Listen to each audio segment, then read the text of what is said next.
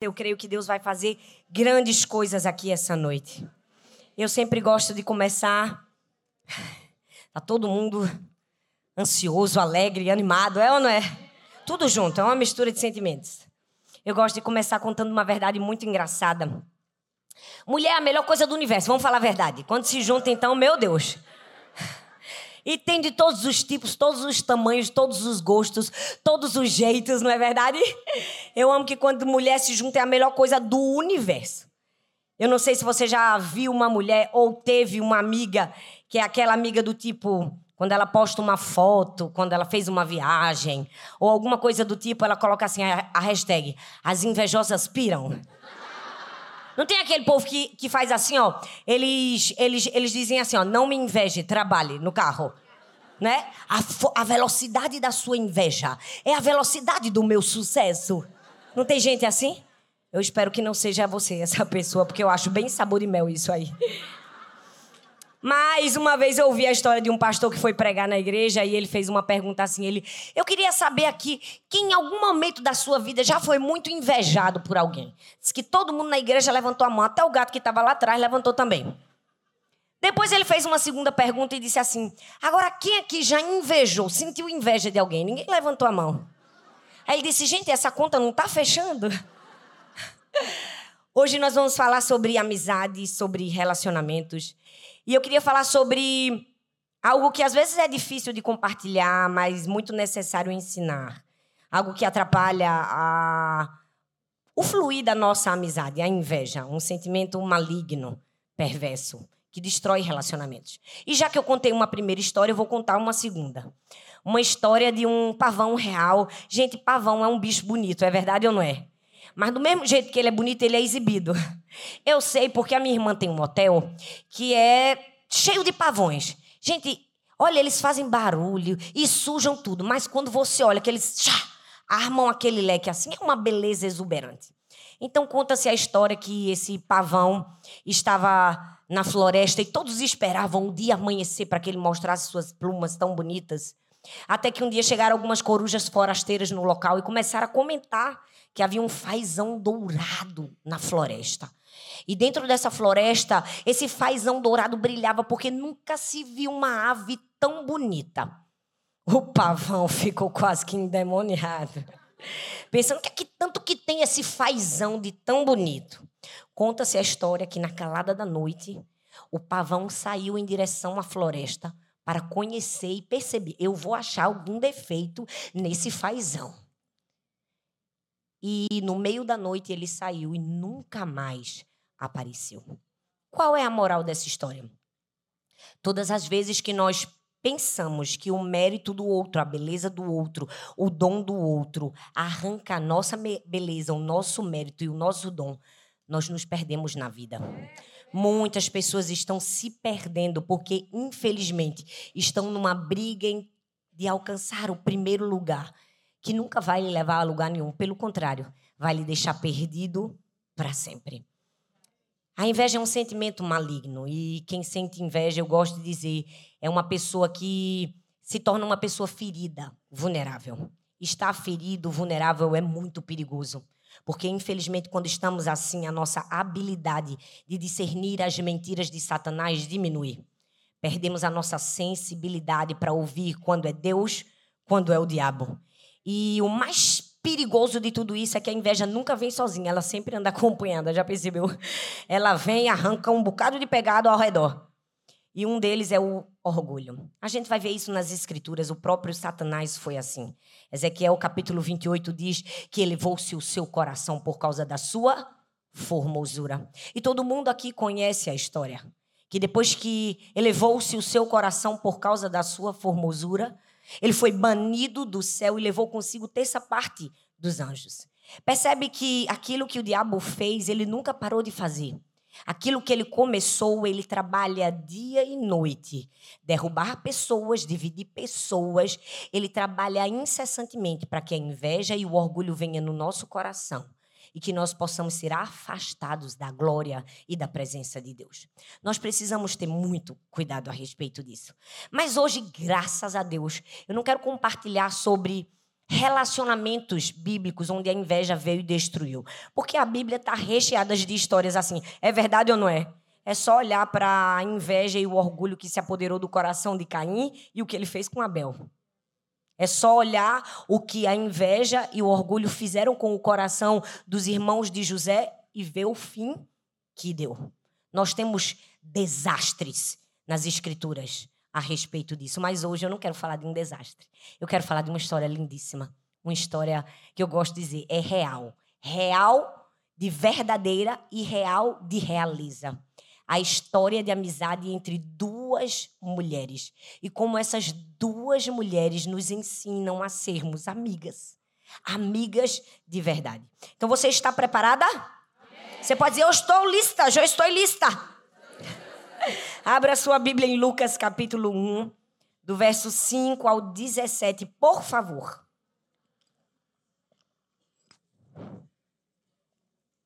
Lucas capítulo 1, do 5 ao 17.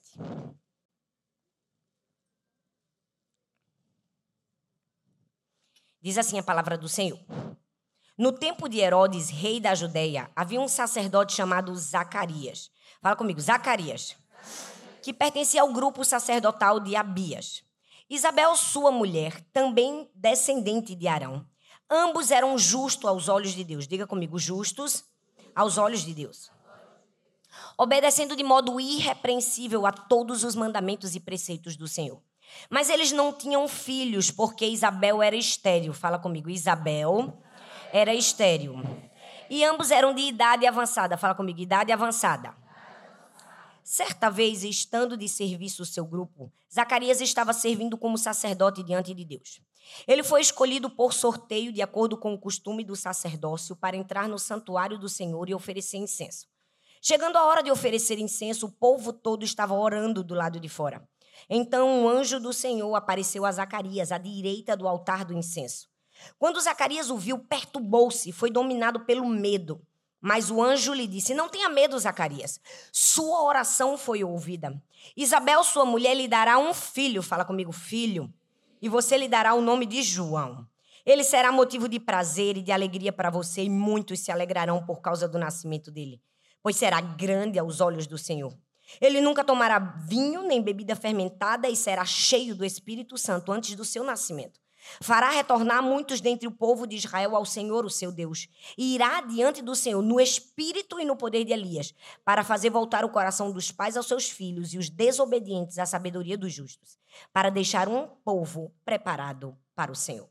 Certamente você conhece essa passagem e a história de Isabel. Isabel era a mulher do sacerdote. Né? Se a gente pudesse dar uma explicação sobre Isabel, Isabel era a mulher do pastor. e ela já era avançada em idade. E não somente avançada, o texto diz que ela era estéril. Mas o Senhor a visitou. E aqui na história de Isabel nós vemos tantos relatos de como ser uma amiga verdadeira. Hoje eu quero deixar alguns princípios, alguns conselhos para mim e para você. Porque, como muito bem diz Camila, a amizade é necessidade. A Bíblia diz em Lucas capítulo 1, do verso 5 ao verso 6, que tem-se uma explicação sobre quem era Isabel. E essa explicação nos dá um conselho: tenha muito cuidado com os rótulos que te dão. Porque eu não sei se você já percebeu, o texto começa com todos os rótulos de Isabel. Olha só, foram seis. Vamos contar comigo? Primeiro, ela era o quê? Esposa de um sacerdote. A famosa mulher do pastor sem nome. É ou não é? Segundo, é, não era qualquer sacerdote era um sacerdote do grupo sacerdotal dos Abias. Terceiro rótulo, ela era descendente de Arão. Não era pouca coisa, não. A bicha tinha linhagem. Tinha ou não tinha? Tinha. Era o quê? Descendente de Arão. Quarto, diz que ela era o quê? Justa aos olhos de Deus. Gente, a pessoa ser considerado justo aos olhos dos homens já é uma bênção. Imagina ser considerado justo aos olhos de Deus. Ela era considerada justa aos olhos de Deus. Quarto. Quinto, obedecia de modo irrepreensível a Deus. Sexto, obedecia todos os mandamentos e preceitos de Deus. Vamos falar a verdade, a mulher marcou seis gols. Podia pedir duas vezes a música do Fantástico. Era ou não era? Seis rótulos. E apesar de terem rótulos mar maravilhosos e ela poder ser grata por cada um deles, havia ali um perigo, um grande perigo, de olhar para si próprio e dizer: espelho, espelho meu. Existe uma mulher mais santa e consagrada do que eu. Porque quem eu sou? Eu sou Isabel, a mulher do sacerdote, do grupo sacerdotal de Abias. Eu sou descendente de Arão. Fui considerada justa aos olhos de Deus. E mais, obedeço de modo irrepreensível. Nós precisamos ter muito cuidado com os rótulos que nos dão. Porque eles podem nos fazer enxergar a nós mesmos além do que deveríamos. Mas existe um outro perigo: nos levar a enxergar a quem do que deveríamos. Sabe por quê, gente? Porque os rótulos mudam. E quando os rótulos mudam, você pode pensar que a sua identidade mudou com eles. Muito cuidado, nunca se apegue aos rótulos que te dão, porque quando eles mudarem, você não muda. Uma hora a Isabel era a mulher do sacerdote, agora ela estava sendo chamada mulher estéril do sacerdote. Consegue, consegue perceber como há uma gravidade nesse texto? Como nós precisamos ter cuidado com os rótulos que nos dão? Porque quando o rótulo mudar, nós não podemos mudar com ele. A identidade que Deus nos deu não é o rótulo que as pessoas nos dão. Rótulos são muito perigosos. Todos eles são perigosos. Você precisa saber lidar com os rótulos que te dão. E não somente aqueles que te dão. Você precisa saber lidar com os rótulos que Deus dá às outras pessoas. Porque vamos falar a verdade. De Todo mundo recebe um rótulo de alguém. É verdade ou não é? E quando alguém recebe um rótulo melhor do que aquele que você recebeu, como seu coração fica? É uma ótima oportunidade de avaliar. É verdade ou não é? Porque aqui o texto fala de Isabel. Isabel estava grávida, mas ela não estava grávida sozinha. Sua prima Maria também estava grávida. E o texto diz que ela estava grávida de um grande homem de Deus, Isabel, um profeta do Senhor. Mas Maria não estava grávida de um profeta, ela estava grávida de quem, gente? Do Salvador do mundo. E talvez, eu não sei, mas pode ter chegado uma mulher alcuviteira, fofoqueira, enviada do inferno, porque desde que o mundo é mundo tem gente inconveniente, é verdade ou não é? Que tenha chegado junto de Isabel e tenha dito: engraçado, né, Isabel? Que coisa. Tô sabendo que Maria tá grávida pelo Espírito Santo. E mais, Dentro da barriga de Maria tem o Salvador do mundo, olha só. Logo, Maria, né? Aquela pirralha. Mulher do carpinteiro não tem nem estirpe. Agora, vamos falar a verdade. Tu não acha um pouco estranho, não? Tu, a mulher do sacerdote. Tu, descendente de Arão. Não, sinceramente, eu acho que o Salvador do mundo tinha que estar na sua barriga. Assim, só a minha opinião. Só faltou falar assinado Satanás. É ou não é? Com certeza, talvez chegou alguém para falar isso. Mas eu amo que Isabel foi o tipo de mulher que entendeu o seu papel. Sabe por quê? Porque do mesmo jeito que a gente precisa se preocupar com os rótulos que nos deram, a gente precisa pensar o que que eu tenho feito com a identidade que Deus me deu. Porque do mesmo modo que o mundo e as pessoas nos dão rótulos, Deus nos deu uma identidade. O texto diz assim: que o anjo lhe disse: Não tenha medo, Zacarias. Ah, sua oração foi ouvida. A sua mulher, Isabel, ela lhe dará um filho. Ou seja, Deus estava dando uma identidade. Ah, Deus estava dizendo: não estou nem aí para os rótulos que te deram, Isabel. Não estou nem aí se te chamaram de estéreo. Eu te dei uma identidade. Você será mãe. Pare de dar ouvido aos rótulos que as pessoas te deram e comece a ouvir a identidade que teu Pai Celestial te deu. Eu vou fazer uma pausa, porque eu vou ensinar um princípio precioso aqui. Quando uma pessoa bate uma palma, todo mundo bate junto. Boa. Porque, olha, é uma vergonha horrível quando você tá num lugar. Você gosta, vamos falar a verdade. Alguém aqui já passou por isso. Você bate a palma, ninguém bate, você faz, porque eu bati essa palma. Nunca mais eu bato uma palma, meu Deus, tá todo mundo olhando para mim. É verdade ou não é? Então, quando alguém bater uma palma, presta atenção, todo mundo bate junto. Aí você pode me perguntar, ah, Thalita, mas eu não gostei muito dessa parte. Rapaz, vai em solidariedade. Solidariedade da pessoa. Boa! Ajuda a pessoa e o pregador. Amém, minha gente? Pois bem, vamos voltar. As pessoas haviam dado rótulos a Isabel, mas Deus havia dado uma identidade. Sabe, Deus está nos falando essa noite. Às vezes nós estamos dando ouvidos aos rótulos quando Deus impregnou em nosso coração uma identidade. O mundo dizia estéreo, estéreo. Deus dizia mãe, mãe, mãe, mãe. O mundo dizia desfavorecida, desfavorecida. Deus dizia agraciada, agraciada. O mundo dizia: olha, é a mulher sacerdote estéreo, triste, angustiada. Ah, aquela que não recebeu Deus. Deus disse: não tenho nada a ver com o que as pessoas falaram. A minha voz diz o contrário. Ela será mãe. E não vai ser qualquer mãe, não, viu? Que fique claro que vai ser mãe de João Batista. Nós precisamos entender que quando Deus nos dá uma identidade, a gente reconhece a identidade que Deus nos deu, toda alienação cai por terra. Nós precisamos entender que não seremos nunca escravas do que as pessoas falam a nosso respeito quando temos um pai que tem verdades absolutas sobre nós. Pare de dar ouvidos a quem não merece a sua atenção. Eu amo que nessa história de dar ouvidos, Davi também é um grande exemplo. Porque vamos falar a verdade: Davi era um pirralha. Um pastorzinho fedendo a ovelhas. Ninguém acreditou nele, nem o próprio pai, gente.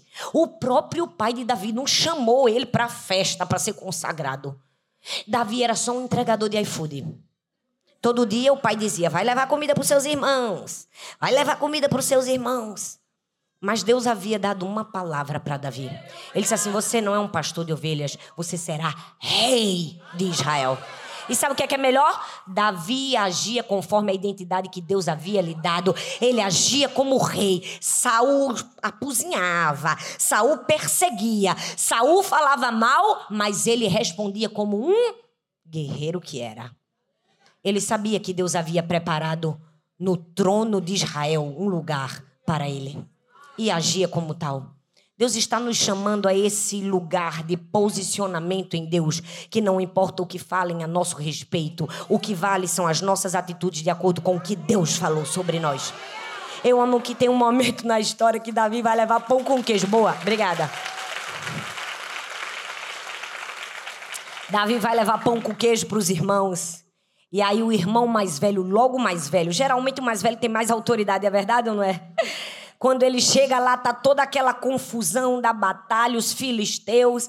E Davi faz uma pergunta certeira, porque gente interessante, inteligente, cheio do Espírito Santo, não faz comentário aleatório, faz pergunta certeira.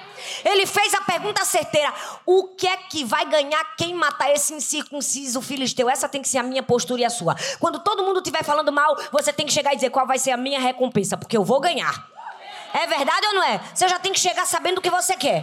Davi chegou, o que é que vai ganhar? E aí o seu próprio irmão, não é aleatório, não é ocasional, dentro da sua própria casa, o seu próprio irmão faz duas perguntas para deturpar a sua identidade e uma afirmação para destruir. Ele disse assim: O que é que você está fazendo aqui? Ele queria dizer o quê? Esse lugar não é para você campo de batalha não é para você. Vai atrás de cuidar da sujeira das ovelhas. É verdade ou não é?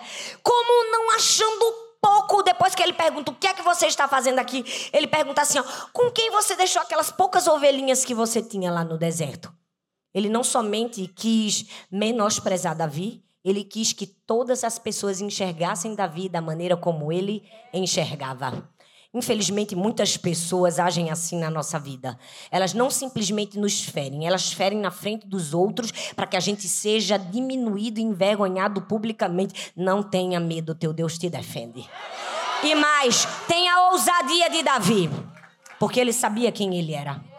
Na segunda pergunta, ele continua. Depois de duas perguntas, ele faz uma afirmação. Ele disse: Bem sei quem tu és, que o teu coração é enganoso arrogante e vieste apenas para ver a batalha.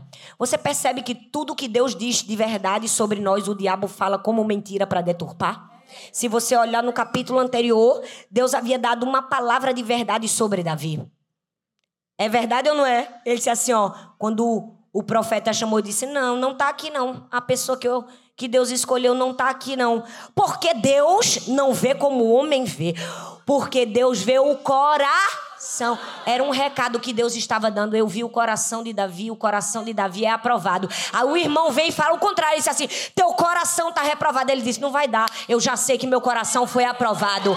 Ei, quando alguém se levantar para falar uma mentira ou deturpar a identidade que teu Pai Celestial te deu, fala para ele: Vai dar não, já acreditei no que meu pai falou. Vai dar não, meu pai já me disse, ó, muito antes de dizer a você. Me desculpa. Por fora só parece um pastorzinho, mas por dentro é um rei. Nós precisamos entender quando o mundo nos dá rótulos, Deus nos dá uma identidade. Mas sabe qual é o maior problema de nós? Infelizmente, damos mais ouvidos aos rótulos do que à identidade. Quantas pessoas estão se perdendo por causa disso? A Bíblia fala que os irmãos de José. Gente, vamos falar a verdade. Os irmãos de José eram tão filhos de Jacó quanto José, mas se sentiram menos filhos por causa de uma túnica, gente, por causa de um casaco, por causa de um blazer.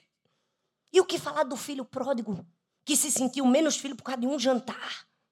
Quantas vezes estamos assim, né? Nos sentindo menos filhos quando Deus dá um casaco, um jantar, nós precisamos aprender que quando Deus dá uma honra, um casaco ou um jantar a alguém, nós não deixamos de ser filhas. Nós precisamos aprender a celebrar quando as pessoas ao nosso redor ganham jantares, quando as pessoas ao nosso redor ganham túnicas, quando as pessoas ao nosso redor são honradas, porque não deixamos de ser filhos por isso. A nossa identidade não se esvai quando alguém é abençoado junto de nós, muito pelo contrário.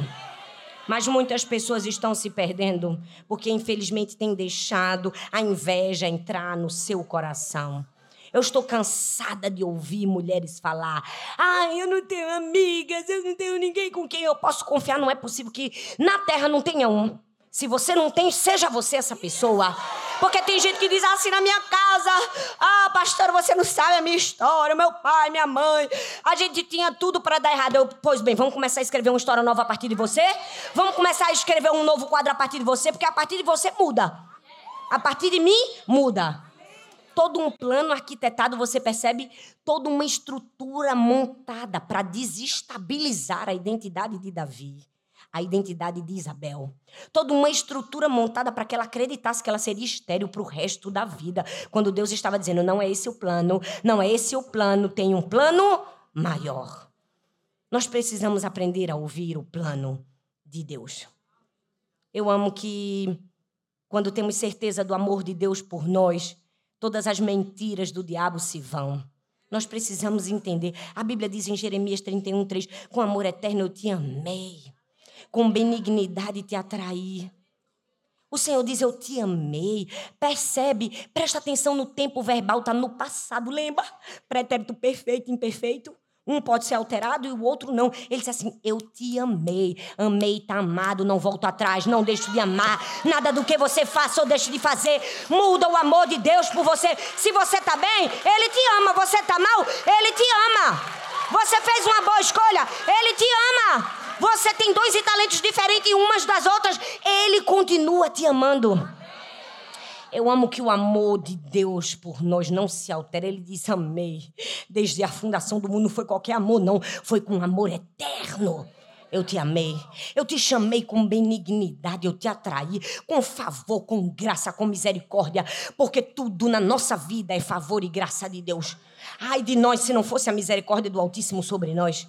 Ele disse assim: Eu te amei eu olho para mim, olho para minha história. Hoje eu estou caminhando perto dos 40 e eu vejo como o Senhor me amou. Quando eu era uma jovenzinha tola e insegura, e como o Senhor continua me amando hoje, talvez um pouco mais madura, um pouco mais previsível nas minhas atitudes, mas o Senhor nunca deixou de me amar. Ei, você precisa ter consciência do amor de Deus por você, da paternidade de Deus por você, para que os rótulos que as pessoas te derem não seja maior do que a identidade que teu Pai celestial te deu. Eu estava querendo dizer para Isabel: "Ah, não, não, não, não. Eu não tenho nada a ver com o que estão falando. Eu tenho uma palavra diferente." Então, você precisa se atentar. Se atentar para isso. E não somente isso, o texto nos ensina. Em Lucas capítulo 1, do verso 24 ao 25, uma outra lição preciosa que Isabel nos deixa é que a gente não pode pesar a bênção na balança. É verdade ou não é? O texto diz assim: depois disso, Isabel, sua mulher, engravidou e durante cinco meses não saiu de casa. E ela dizia: Isso é obra que o Senhor fez. Agora ele olhou para mim com favor, para desfazer a minha humilhação. Olha o que o texto diz: Agora ele olhou para mim. Fala assim: Para mim, para desfazer a minha humilhação. Ah, gente, Isabel estava ocupada demais agradecendo o favor e a graça dele na vida dela para se preocupar com o que Deus estava fazendo na vida do outro. Talvez você não está sendo agraciada porque você está tão ocupada olhando o favor de Deus na vida do outro que não consegue perceber o que Deus tem feito na sua vida. Você precisa tirar o seu olhar do outro, colocar o olhar naquilo que Deus fez por você. Porque só o fato de você ter levantado essa manhã já era algo que você e eu não merecíamos. Quando eu me acordo, eu digo: "Deus, obrigada porque eu acordei, porque nem esse ar que eu respiro eu merecia." Nem esse copo de água que eu bebi aqui eu merecia. Nós precisamos ter consciência que tudo na nossa vida é bondade, fidelidade e graça de Deus. Eu amo que Isabel diz assim, ó. Agora ele olhou para mim. Deus olha para você. Seus olhos estão em você. Os olhos do Senhor estão fitos em nós. Não importa o lugar que colocaram a gente, Ele está olhando. Lembra daquela mulher lá no fim da sinagoga? Ela não podia entrar, mas Deus a viu. Deus enxerga, não importa a cadeira que você sentou, os olhos do Senhor estão sobre você. Ele disse assim: agora ele olhou para mim, para desfazer a minha aflição. Que mulher, que exemplo, que segurança. Ela agradeceu, ela foi contente. Porque ela poderia muito bem ter dito assim: Olha, Deus, não estou entendendo. Por que, que Maria está grávida do Salvador do mundo e eu de um profeta? Porque vamos falar a verdade. Ser mãe de um profeta é uma honra muito grande. Mas ser mãe do Salvador do mundo é uma honra única. Mas ela estava não tenho tempo para olhar o favor de Deus na vida dos outros, porque eu estou muito ocupado olhando o favor de Deus na minha vida. Não tenho tempo para medir a bênção do outro, porque eu já sei que eu fui a graça. Gente, Isabel era o tipo da mulher que ela não estava nem aí se o filhinho dela ia ser o mais bonito do berçário. Podia ter cara de joelho, é meu filho. Deus me abençoou. Eu não tô nem aí para quem gosta de medir bênção, comparar a bênção e botar na balança. Eu não coloco porque aquilo que eu tenho eu já não merecia. Mas tem muita mulher que coloca a benção na balança. Vamos falar a verdade? Deus, olha só, não estou entendendo.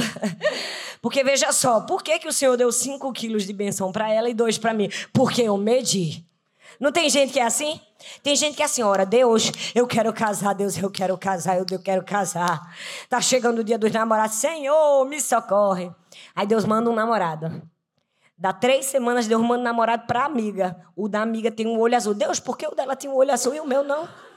Não tem gente que é assim? Né? Pede um emprego, Deus dá um emprego, abençoa. Aí ela trabalha segunda a sábado e a amiga de segunda a sexta. Deus, por que o dela foi segunda a sexta? Tire a benção da balança. Muitas mulheres estão colocando a benção na balança porque são invejosas. Me perdoa te dizer. Talvez você diga aí sim para mim, olhou para mim, para minha humilhação. Isso não é egoísmo, não, Thalita. Não, isso é contentamento, é diferente. Isso é contentamento. Ah, Deus nos deu muito mais do que nós merecíamos. Eu amo o Salmo 139 que diz assim: Tu teceste o íntimo do meu ser. Tu me teceste no ventre da minha mãe. Eu te louvo porque me fizeste de maneira assombrosamente maravilhosa.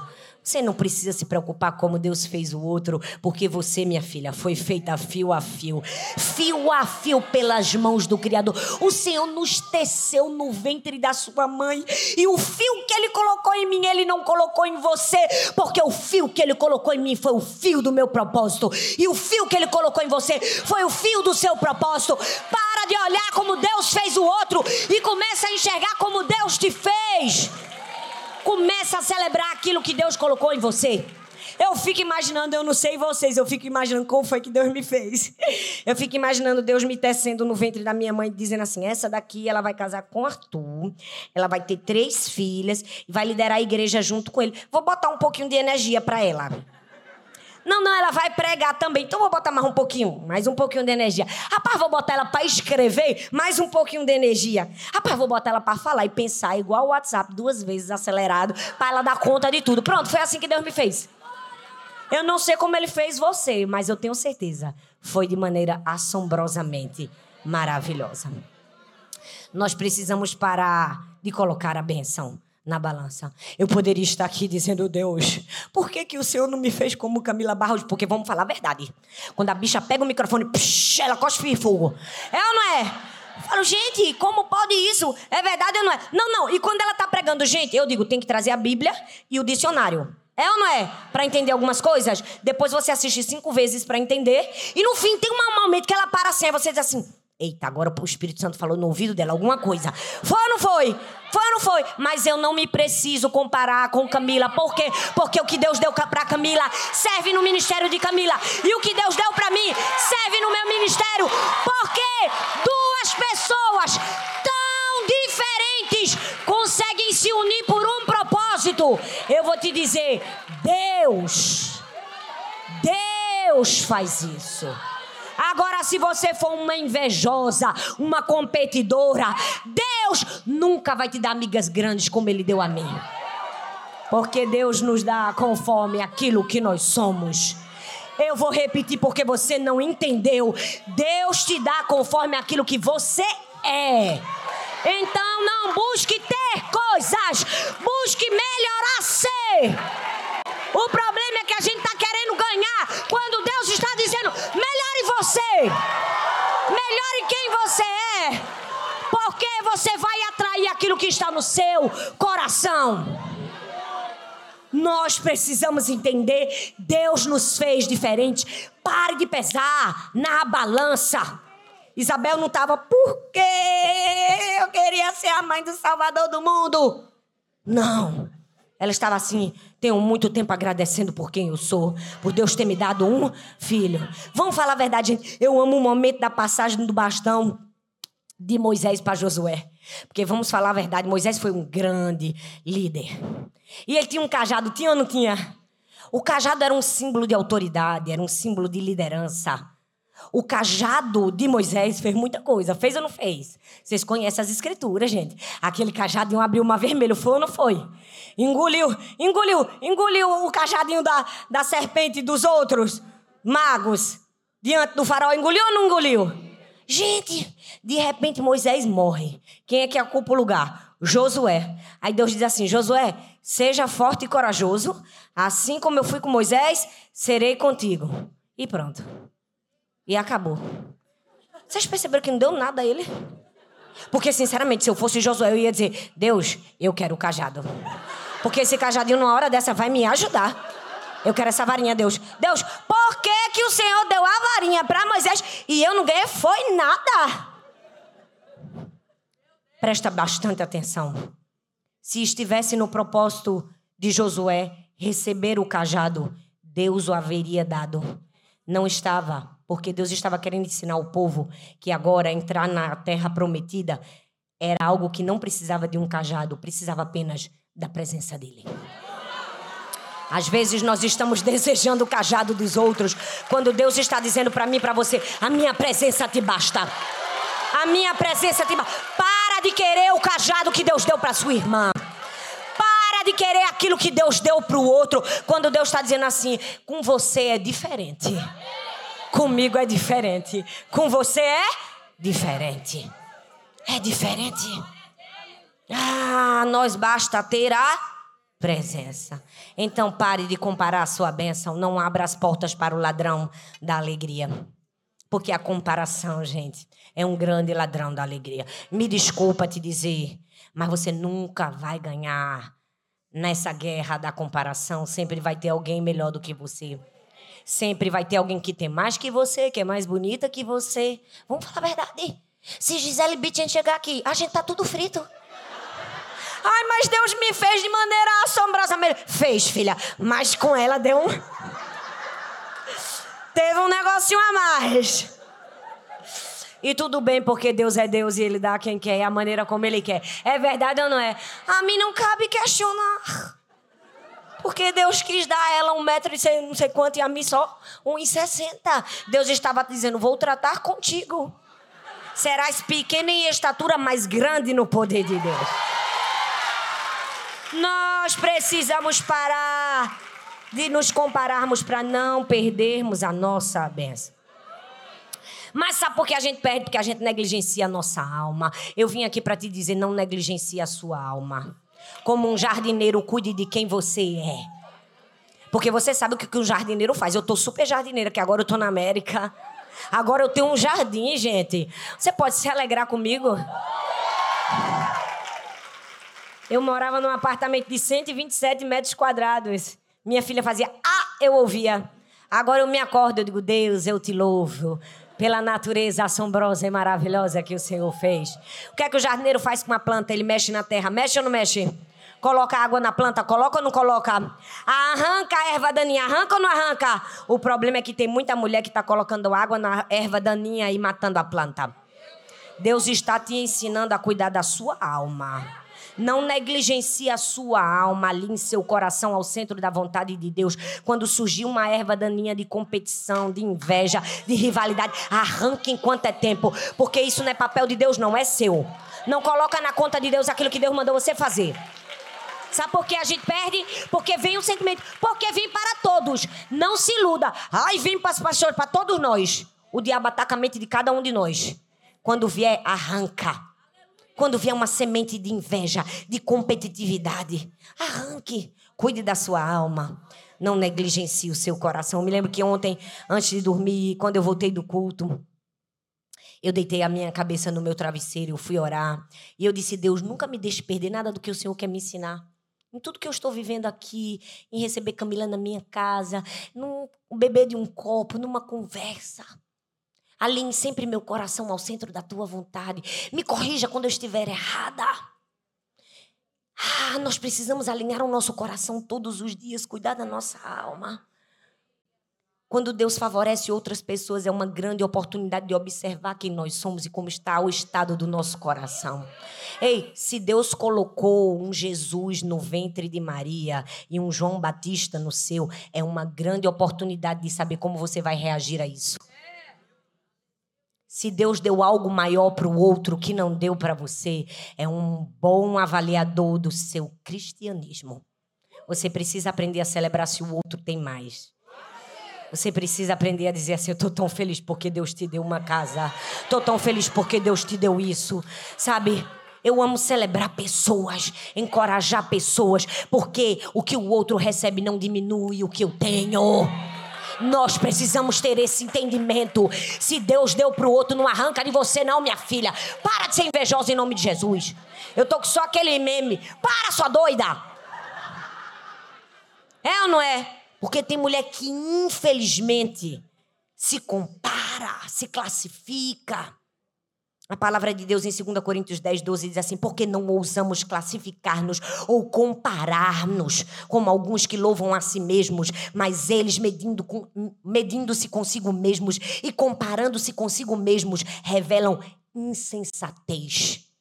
É tolice se comparar, é tolice classificarmos umas às outras.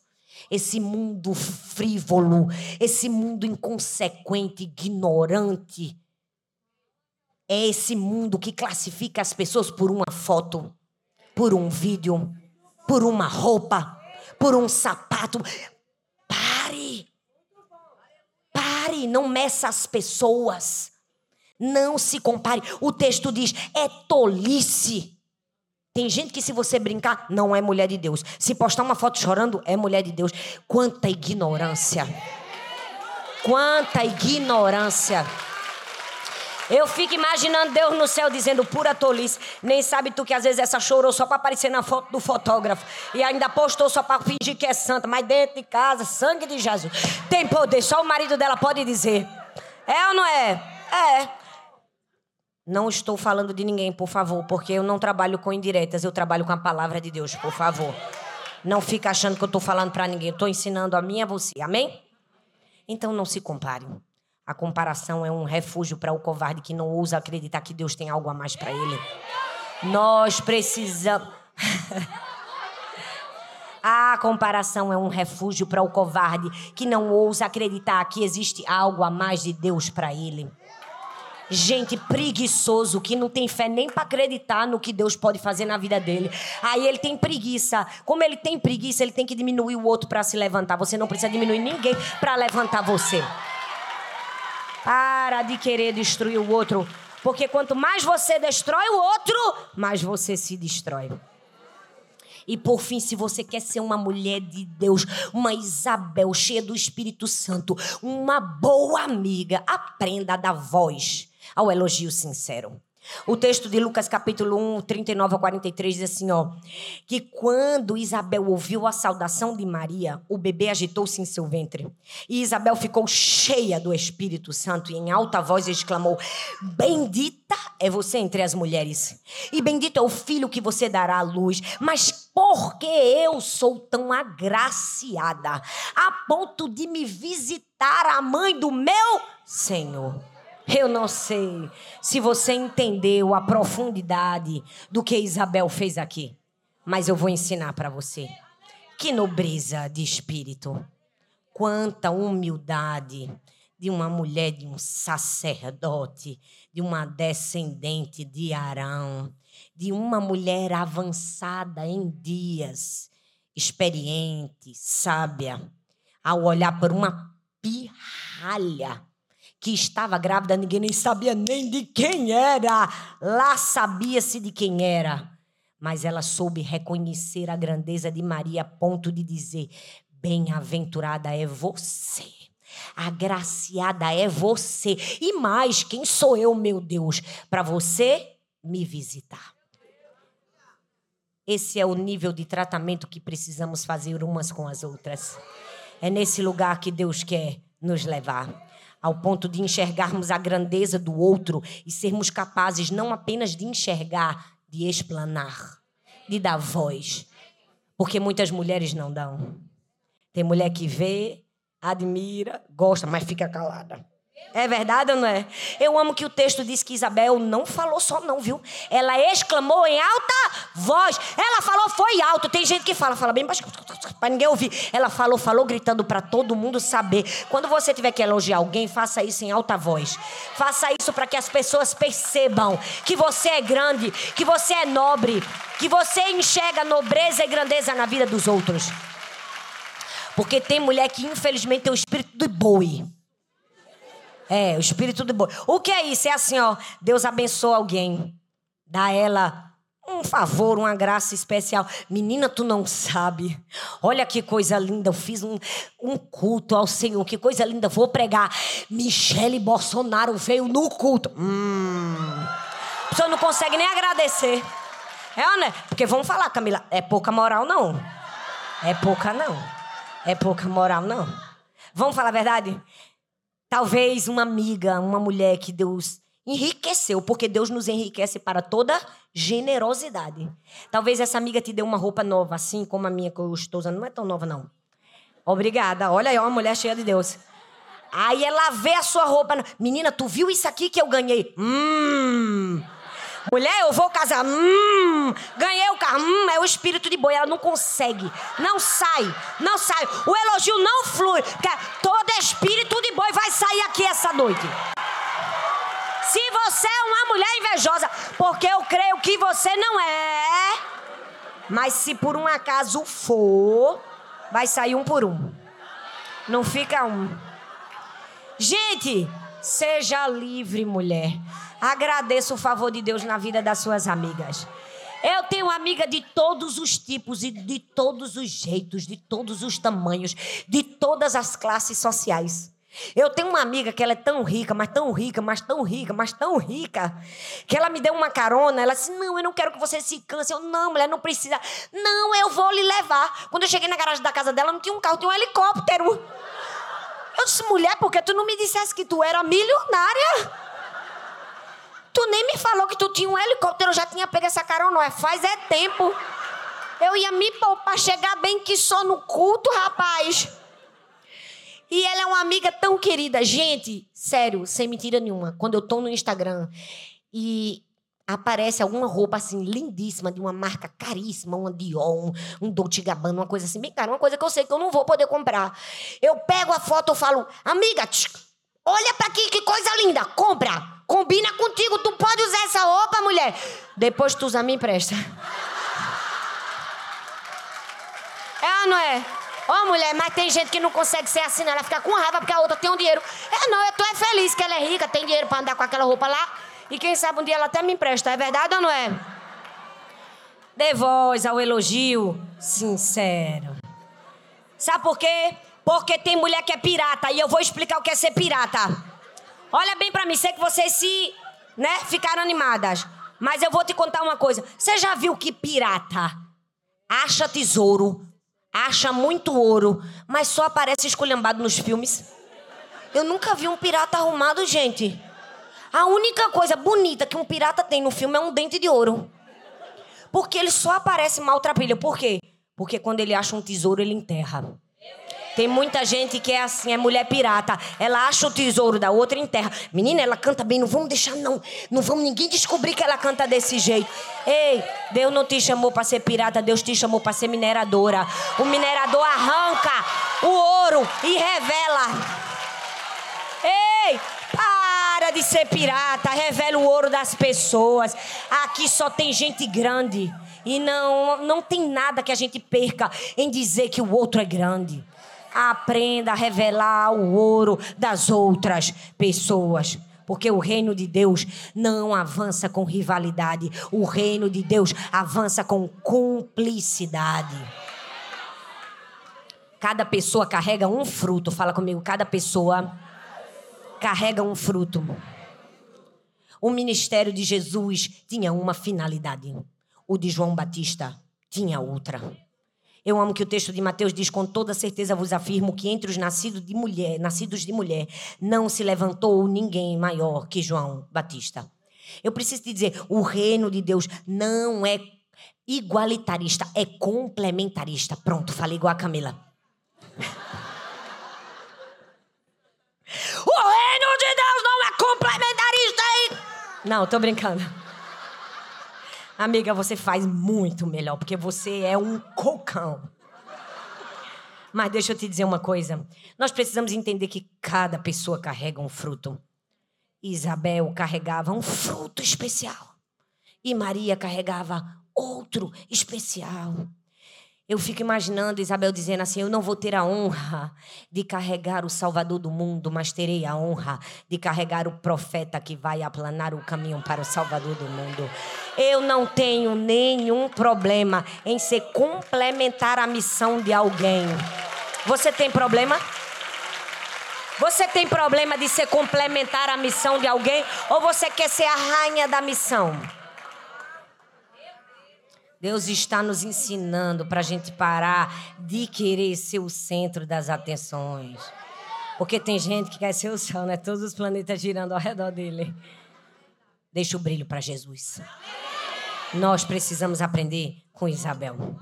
Porque o texto diz que João Batista veio para aplanar o caminho. E aqui eu quero começar o fim da minha ministração te dizendo que uma grande mulher gera grandes filhos. Eu quero que você pare para pensar que eu acho que de tudo que o Senhor falou comigo nessa ministração, esse foi um dos pontos mais especiais. Você consegue perceber quem foi João Batista? João Batista foi um profeta que aplanou o caminho para a chegada do Senhor. Você consegue perceber que João Batista ele aplanou o caminho para o Senhor sem ter visto Jesus fazer sequer um milagre? Você consegue perceber que João Batista aplanou. Presta atenção, eles vão subir, não tem problema. Aplanou o caminho do Senhor sem sequer ter sido chamado para ser um dos doze.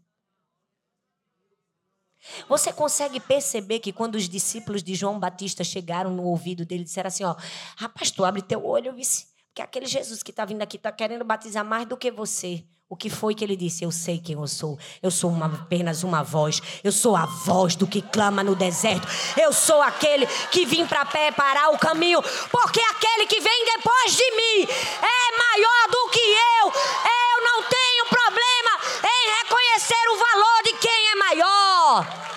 Eu não tenho problema em ser complementar a missão de alguém. Por que será que João Batista era desse jeito? Porque ele tinha uma Isabel. Porque se ele tinha uma mãe que soube honrar uma Maria, João Batista foi alguém que soube honrar Jesus.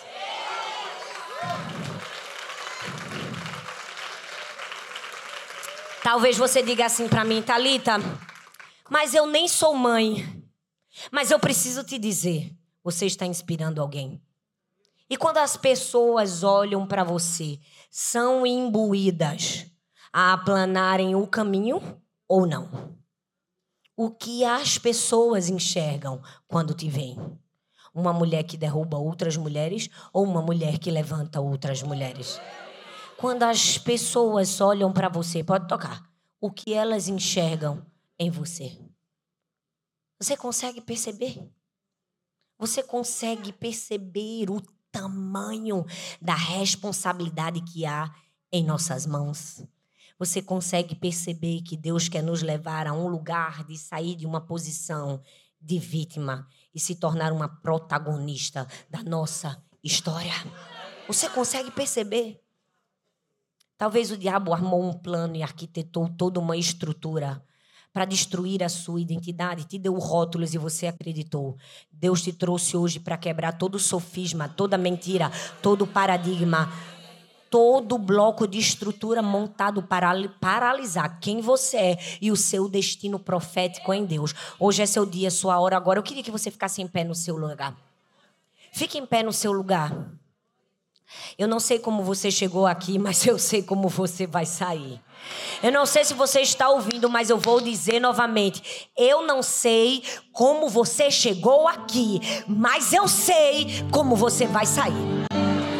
Eu vou dizer mais uma vez. Eu não sei como você chegou aqui, mas eu sei como você vai sair. Porque você não veio para um encontro apenas. Você foi atraído pela presença do próprio Deus. Ele veio para te dizer: Você é minha filha amada. Ei, Isabel, eu te, eu, eu te trouxe aqui para ter um encontro com você. Eu trouxe você aqui para te dizer: Não, você não é um mistério, você é uma mãe. Deus te trouxe aqui para dizer: não, você não é uma desfavorecida, você é uma agraciada. Não, não, não, não. Você não é o que seu pai disse para você na sua infância. Você não é o que aquelas pessoas tentaram falar sobre você. Não, você não é. Você é o que o teu Pai Celestial te disse. Deus te, tá, te trouxe aqui para dizer assim: você pode melhorar você pode se tornar aquela mulher que Deus desenhou que você se tornasse. Feche seus olhos, coloque a mão no seu coração. Deus quer levantar Isabéis essa noite. Isabéis. Ah, uma nova geração de mulheres. Deus quer levantar Isabéis, mulheres seguras do seu papel. Mulheres que entendem a sua verdadeira identidade e encontram grandeza umas nas outras. Mas talvez você esteja se perguntando: como eu vou encontrar a grandeza no outro se eu não consigo encontrar a grandeza em mim mesma? Deus veio aqui para te dizer que você é filha amada. Ah, desenhada, projetada, sonhada ah, antes de você nascer, antes de você ser um embrião, Deus sonhou com você e disse: ela vai ganhar a carreira da vida. E mais, vou trazê-la à terra para ser grande, para grandes coisas, grandes propósitos. Eu estou falando com mulheres aqui que Deus está querendo chamar para o altar e você está dizendo: Não, Senhor, eu não. Não, Senhor, eu não sei falar. Deus está dizendo: quem põe a palavra na tua boca sou eu. Quem te capacita sou eu. Na minha família não tem um pastor, não tem um pregador. Se você chamar minha mãe para falar que ela vai chorar, desmontar e desmanhar. E por que que Deus me fez tão falante? E por que Deus me fez com esse dom? Porque tinha um fio do meu propósito sendo tecido. Você foi tecida por um fio especial. E comece a dizer no seu lugar, Deus, revela para mim qual foi o fio. Me mostra, Senhor. Comece a clamar no seu lugar e dizer, Deus, me perdoa, Senhor. Quando eu não enxerguei valor em mim mesma, me perdoa, Senhor. Me perdoa, Senhor, quando os meus olhos estavam apenas no que Deus deu para o outro. Me perdoa, Senhor. Me perdoa, Senhor. Quando eu não reconheci o meu valor, me perdoa, Senhor. Quando eu não acreditei, me perdoa, Senhor. Me perdoa, Senhor. Quando eu dei ouvido às vozes contrárias que diziam estéreo, incapacitada, despreparada, desfavorecida financeiramente, do lar, dona de casa, me perdoa, Senhor. Quando as vozes contrárias foram maiores do que a tua voz em meu espírito, me perdoa, Senhor. Me perdoa, Senhor. Quando eu não consegui reconhecer aquilo que o Senhor havia me dado, me perdoa, Senhor. Oh, meu Deus, visita-nos essa noite. Visita-nos com teu amor leal. Com teu amor de Pai que nunca abandona, que não desampara. Visita-nos, Senhor. Abraço na alma de cada mulher que chegou aqui hoje. Oh, um abraço de cura. Oh, um abraço de restauração. Toca agora, Senhor. Oh, toca agora. Um abraço de Pai.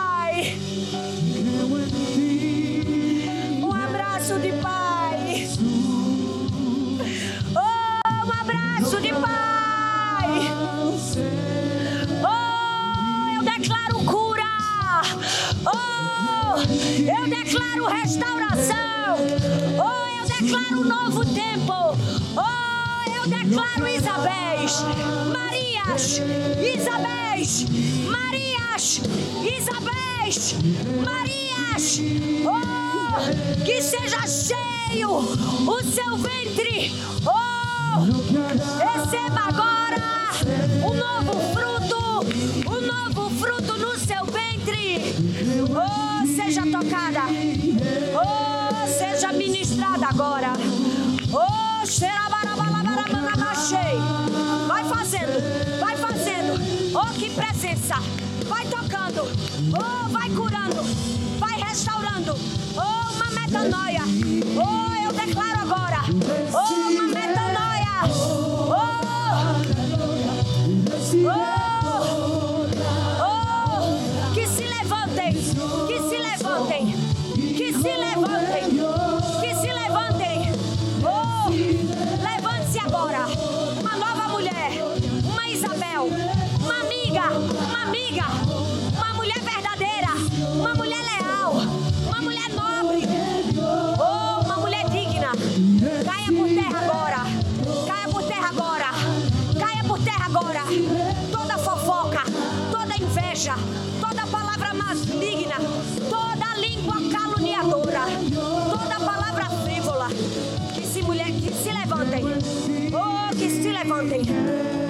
Mulheres cheias do Espírito Santo. Eu quero que você coloque a mão no seu ventre agora. Põe a mão no seu ventre e comece a dizer: Me visita, Senhor. Oh, vamos! Diga: Me visita, Senhor. Oh, enche o meu ventre do teu espírito de tal ma- maneira que haja nobreza nas minhas atitudes. Ele está tocando.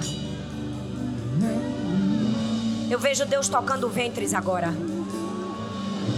Eu vejo Deus tocando ventres agora. Eu vejo Deus restaurando. Toda esterilidade seja cessada agora. Na autoridade do nome de Jesus. Toda esterilidade física e espiritual seja cessada agora na autoridade do nome de Jesus Cristo. E eu declaro um novo tempo e uma nova mulher para um novo tempo. Que se levantem Isabéis, que se levantem Marias, no nome de Jesus. Amém, amém e amém.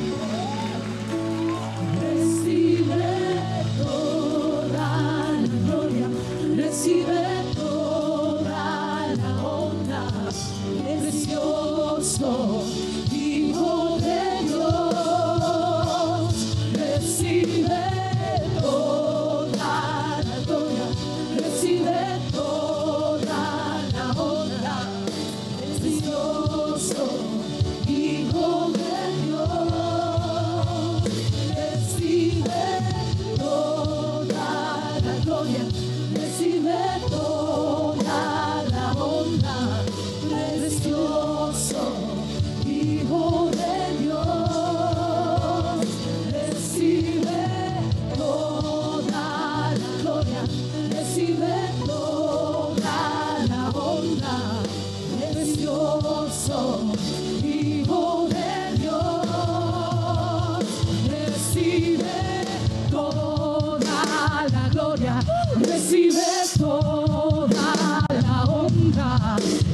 gracioso so.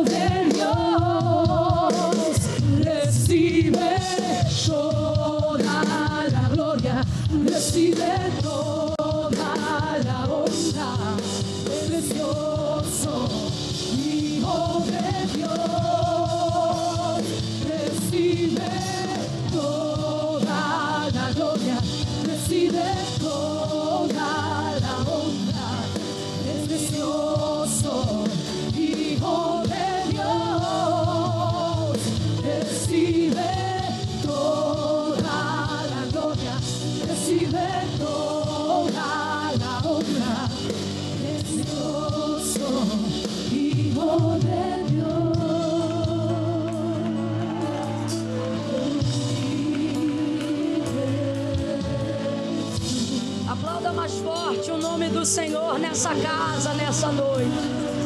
Misture essas palmas com glória a Deus e aleluia. Oh glória! Oh aleluia! Oh glória! Oh aleluia!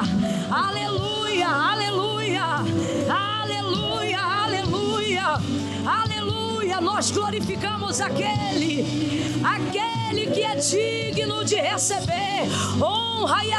De graças. Força e formosura estão diante dele. Ainda antes que houvesse dia, ele já existia. E não há quem possa fazer escapar das suas mãos.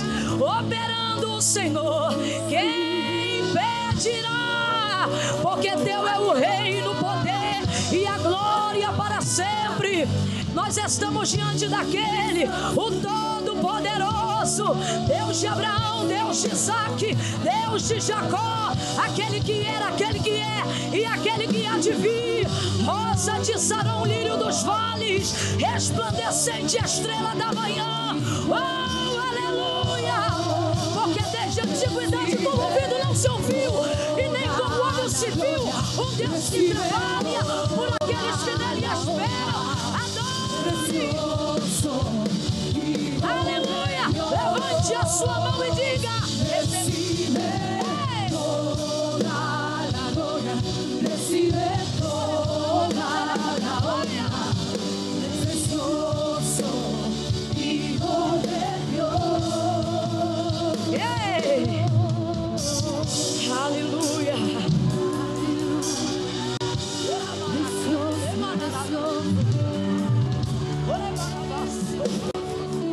Sua mão e diga. Espírito Santo com fogo.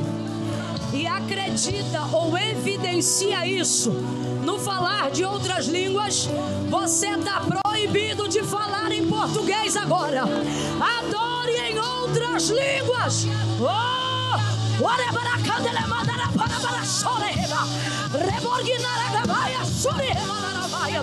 Aquele que fala em línguas edifica a si mesmo. Glorifique, exalte, adore o nome do Senhor. A Ele a glória, a Ele a honra. Seja renovada, seja renovada, seja renovado.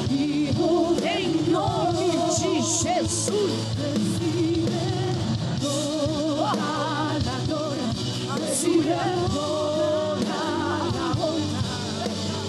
majestuoso, aleluya, oh de Dios.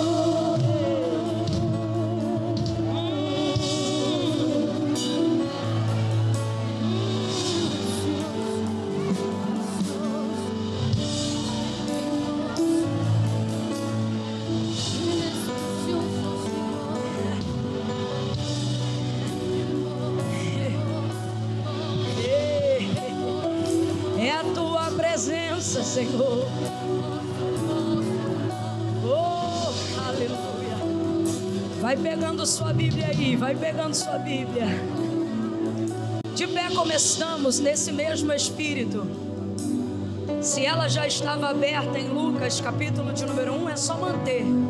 Se não, abra novamente Evangelho do Senhor Jesus, segundo escreveu Lucas, capítulo de número 1.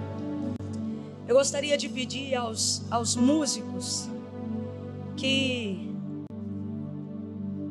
que ficassem comigo aqui um pouco.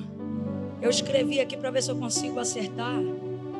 Quédate aqui comigo em altar. Só um pouquinho, só um pouquinho. Oh, aleluia. Quem achou, diga amém. Quem está feliz, diga glória a Deus. Aleluia. A partir do versículo 26 em diante.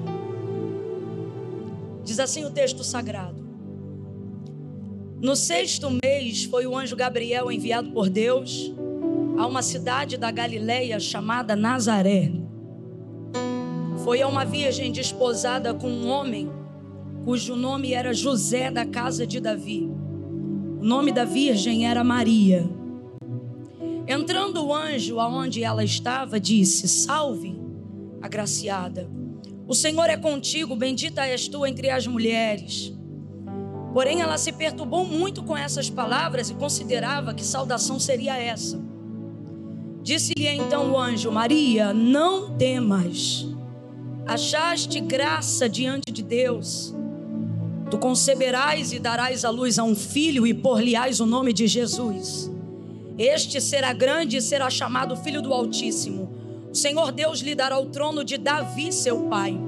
Ele reinará eternamente sobre a casa de Jacó e o seu reinado não terá fim. E disse Maria ao anjo: Como se dará isto, visto que eu não tenho relação com homem algum? Respondeu-lhe o anjo: Descerá sobre ti o Espírito Santo e o poder do Altíssimo te cobrirá com a sua sombra. Por isso, o ente santo que de ti há de nascer será chamado Filho de Deus. Até Isabel, tua prima, concebeu um filho em sua velhice, sendo este o sexto mês para aquela que era considerada estéril. Verso 37: Pois para Deus nada é impossível. Diga amém por essa palavra. Se assente glorificando a Deus nessa noite. Oh, aleluia! Oh, aleluia! Aleluia! Maria aqui é ela na verdade, ela não está sendo visitada pelo anjo Gabriel. Ela não está sendo visitada pelo anjo Gabriel por causa das suas qualidades e virtudes. Maria tem muitas qualidades e muitas virtudes. Eu não tenho dúvida nenhuma disso. Uma das provas do que a gente está mencionando aqui é a sua castidade, sua virgindade, sua pureza. Essa era, por exemplo, uma das virtudes que nós percebemos na vida de Maria. E essa virtude, ela, ela combina com a palavra que Deus havia liberado pela boca do profeta Isaías, quando disse: Eis que a virgem conceberá e dará à luz a um filho. Isso já estava predito pela boca do profeta. Porém, nós não podemos determinar aqui nessa noite que são as virtudes, são as qualidades de Maria.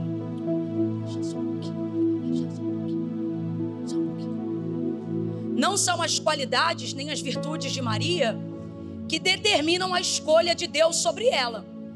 E o que, que a gente aprende com isso, gente? Que uma escolha de Deus sobre a nossa vida não caminha necessariamente de acordo com as minhas qualidades e os meus defeitos.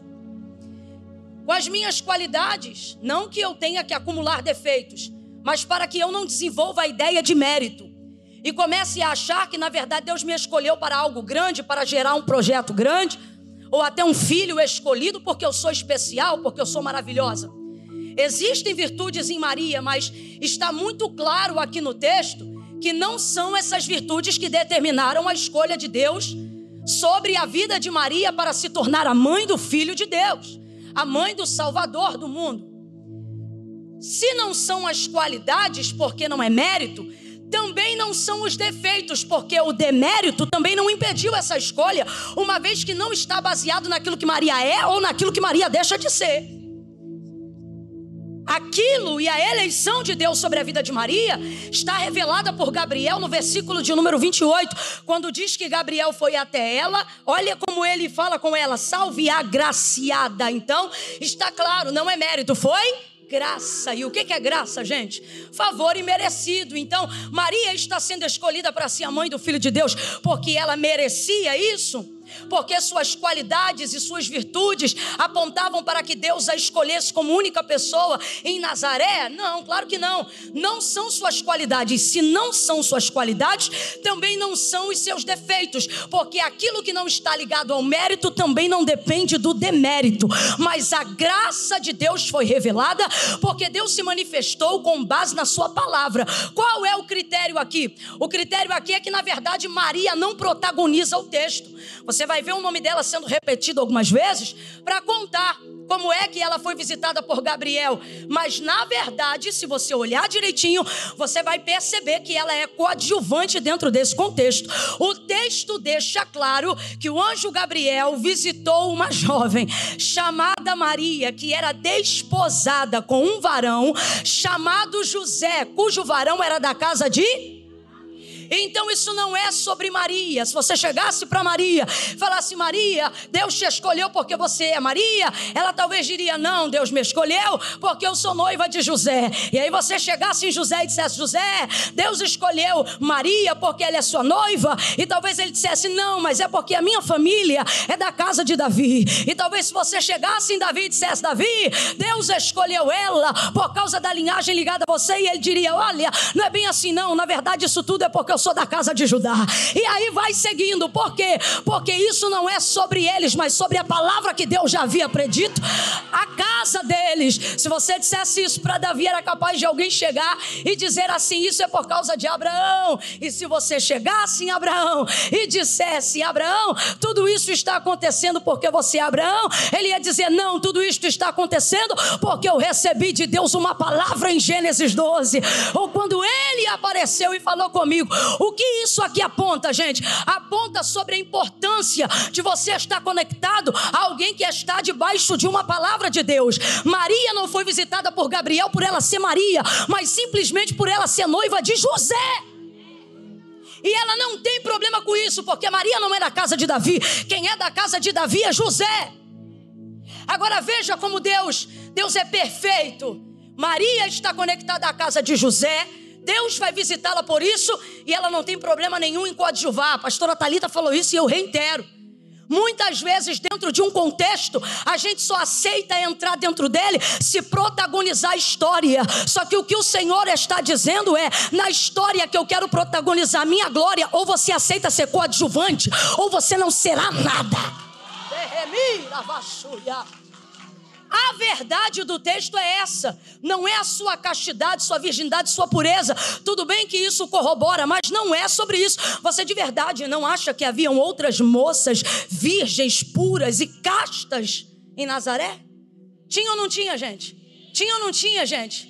Só que não foi isso que determinou, foi o fato de estar debaixo de uma palavra. Se conecte às pessoas que estão debaixo da palavra de Deus. Maria não vai ter problema nenhum com isso, pelo contrário, ela entende que ela está sendo agraciada diante daquilo que ela recebeu. Porém, ela fica um tanto quanto confusa. Ela está sendo escolhida para gerar o Salvador do mundo.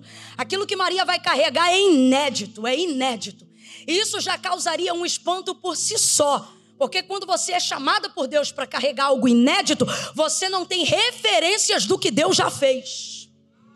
Porque Deus quer inaugurar algo em você. Às vezes você está aqui hoje está dizendo: "Ai, Camila, eu não vivo nada novo". Claro, você não tem ousadia para acreditar que Deus é suficiente para inaugurar algo em você. Ouça isso. Então ela vai dizer: Como se dará isto, visto que eu não tenho relação com homem algum?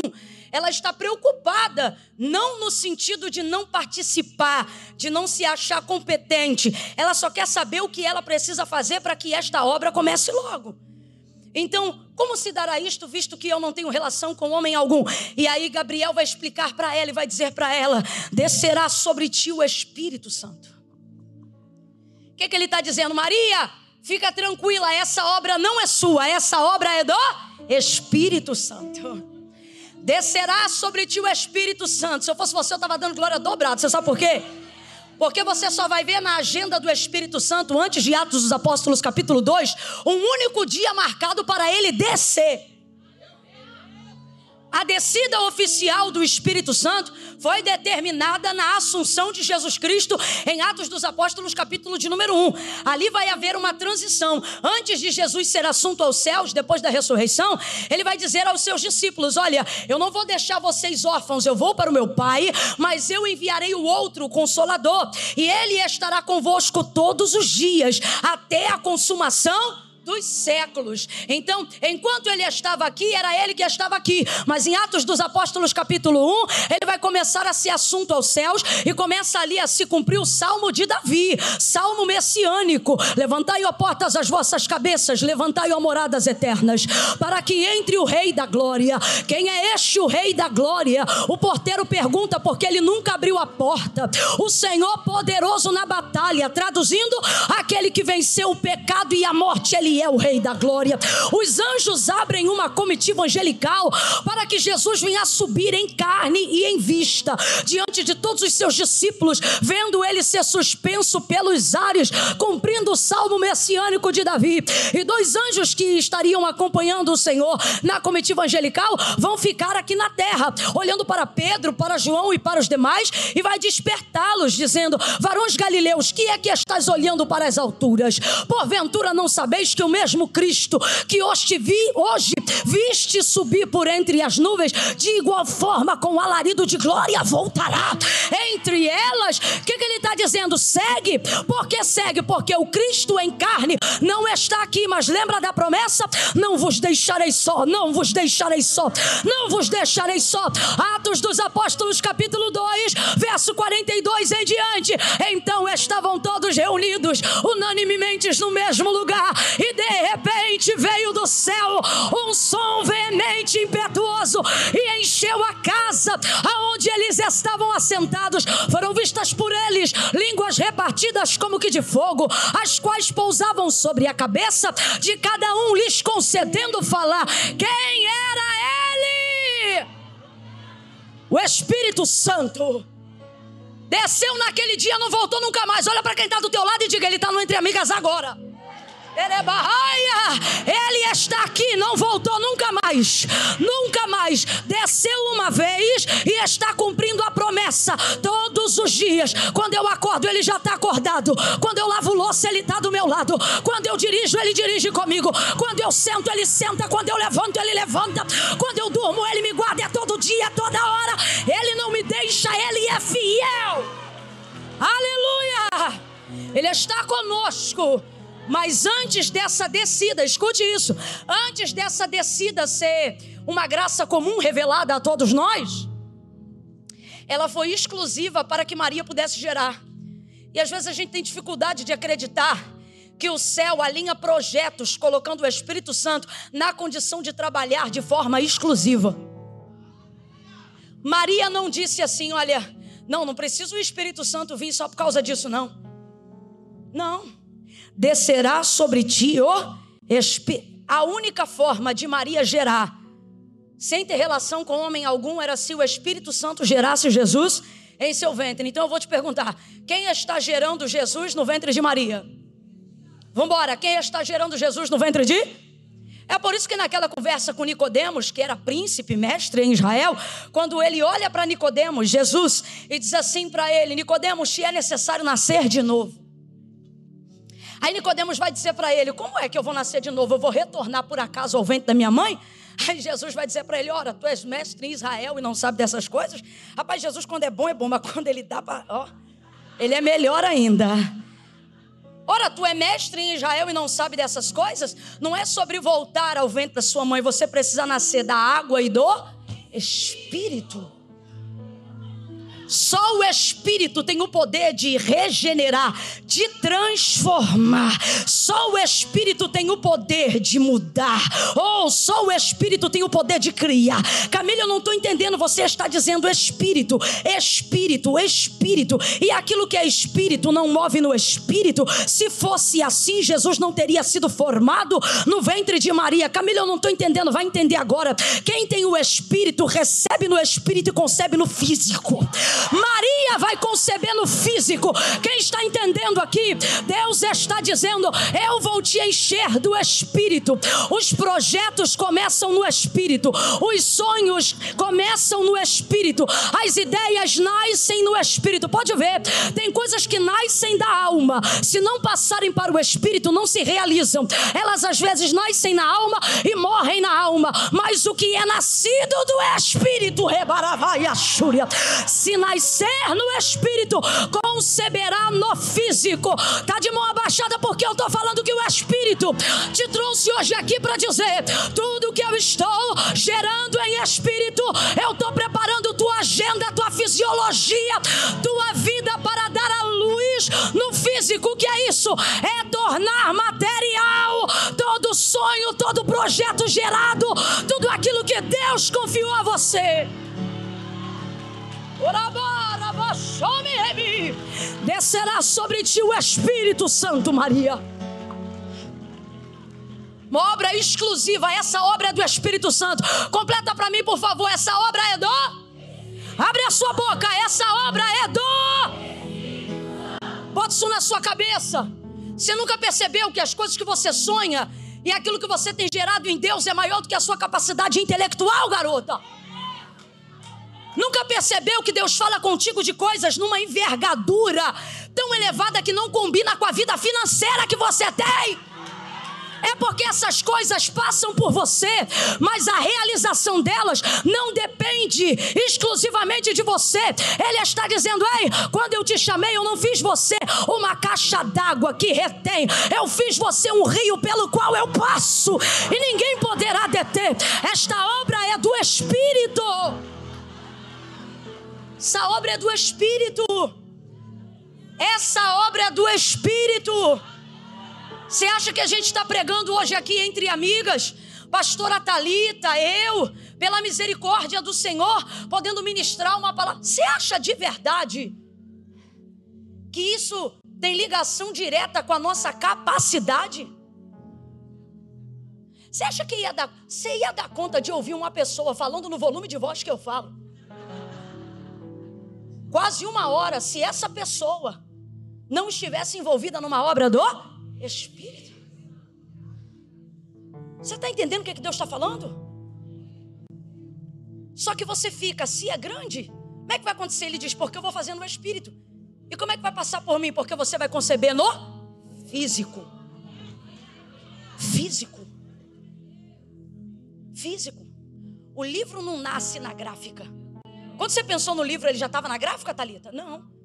O livro nasce em você primeiro, no espírito, na direção que Deus te deu, na revelação que Deus te deu. E assim são as coisas da vida: seus projetos, seus CNPJ, seus negócios, a pessoa que você quer casar, a festa que você quer fazer, a igreja que você quer congregar, o ministério que você quer exercer. Primeiro no espírito. Agora, se liga na situação de Maria: descerá sobre ti o Espírito Santo.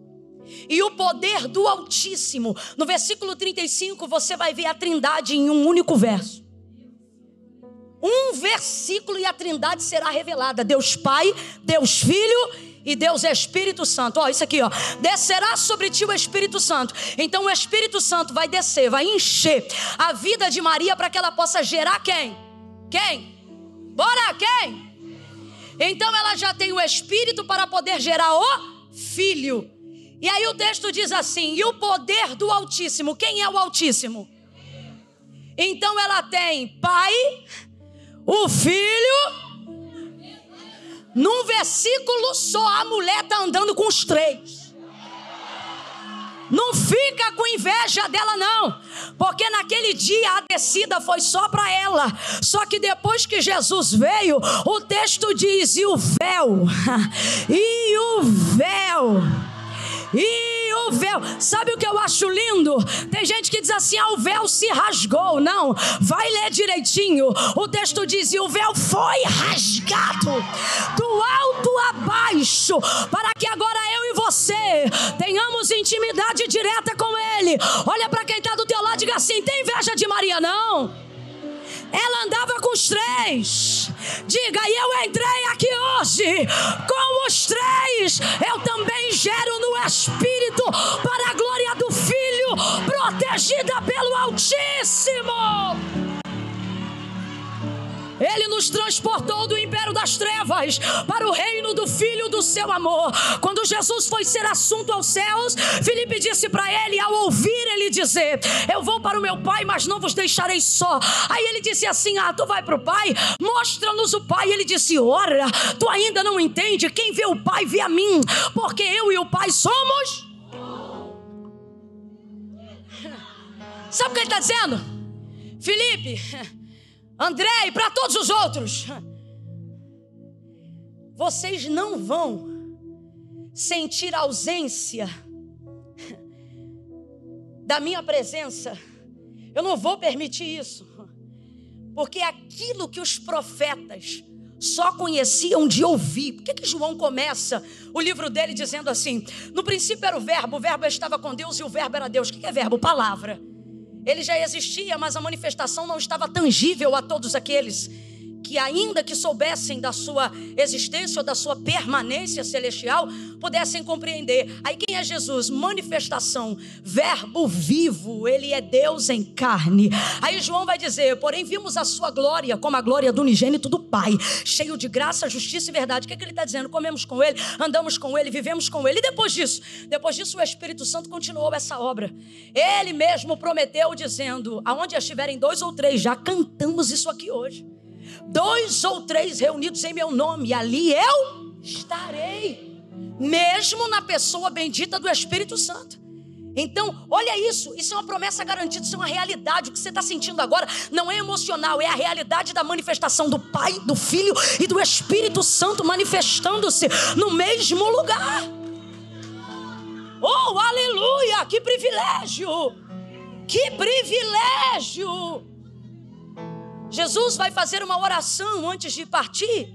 E ele vai dizer: Pai, eu não peço que o Senhor os tire do mundo, mas que o Senhor os guarde no mundo, como o Senhor fez comigo, enquanto eu estivesse aqui, para que assim como eu e o Senhor somos um, em mim eles contigo também sejam. Jesus está amarrando tudo. O que, que ele está dizendo? Pai, antes de mim só conheciam a tua, a tua parte, mas agora em mim eles saberão tudo que nós somos. Então agora entenda, minha filha, quem é que vai parar uma mulher cheia do Pai, do Filho e do Espírito Santo? Se liga que isso aqui é muito forte. O Espírito Santo gera o filho do lado de dentro e Gabriel garante a blindagem do Altíssimo do lado de fora. Não sou eu que estou inventando. Se você olhar o verso 35, você vai ver o que está escrito aqui, ó. Desce, como se dará isso? Descerá sobre ti o Espírito Santo. Descerá a gestação do Espírito é que vai produzir a criação do filho no ventre de Maria. E o poder do Altíssimo te cobrirá com a sua sombra. Em outras versões vai dizer: "E o poder do Altíssimo te envolverá". O que é isso, Maria? A partir de hoje você está protegida por todos os lados. É isso que ele está dizendo. Quando você vai para a direita, você está protegida, esquerda, frente, embaixo, em cima, por dentro e por fora. Por quê? Porque isso aqui é o filho de Deus. Isso aqui não é uma ideia qualquer não. Isso aqui não é uma vontade da carne não. Isso aqui é o propósito de Deus manifestado no mundo físico para a edificação do espírito e salvação da humanidade. Você tem que entender que você não carrega qualquer coisa, que aquilo que Deus confiou a você é importante. Não negligencie o propósito, os sonhos, a tarefa, os projetos, os negócios que Deus te confiou. Olha isso aqui: descerá sobre ti o Espírito Santo e o poder do Altíssimo Eita, nem o microfone aguentou e o poder do Altíssimo te envolverá. O que, que Deus está dizendo? Eu jamais vou permitir você gerar o que eu não puder proteger. Eu jamais vou permitir você gerar o que eu não puder guardar. O Espírito gera por dentro e o Altíssimo cobre por fora e por todos os lados. Meu Deus, Deus te trouxe hoje aqui para dizer: Ei, fui eu que te dei teu casamento, então fique em paz. Ele está sendo gerado por dentro e protegido por fora fora. Fui eu que te dei essa empresa, então ninguém te toma, ninguém te arranca, ninguém te defrauda, porque todo projeto que eu te dei, eu protejo. Pega na mão de alguém que eu estou sentindo uma graça, uma autoridade de Deus aqui tão forte.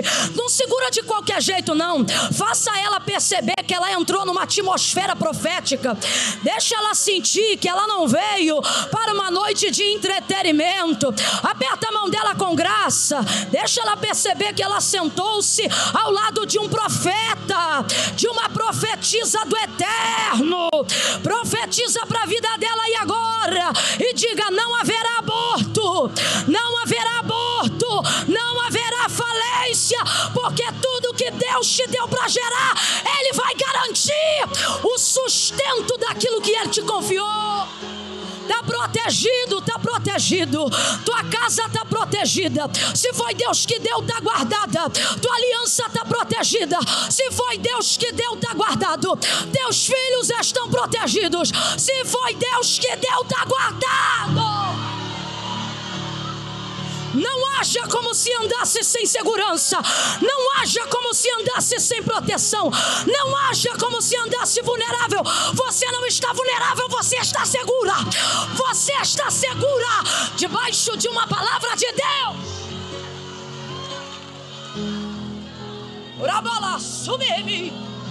Sabe por quê?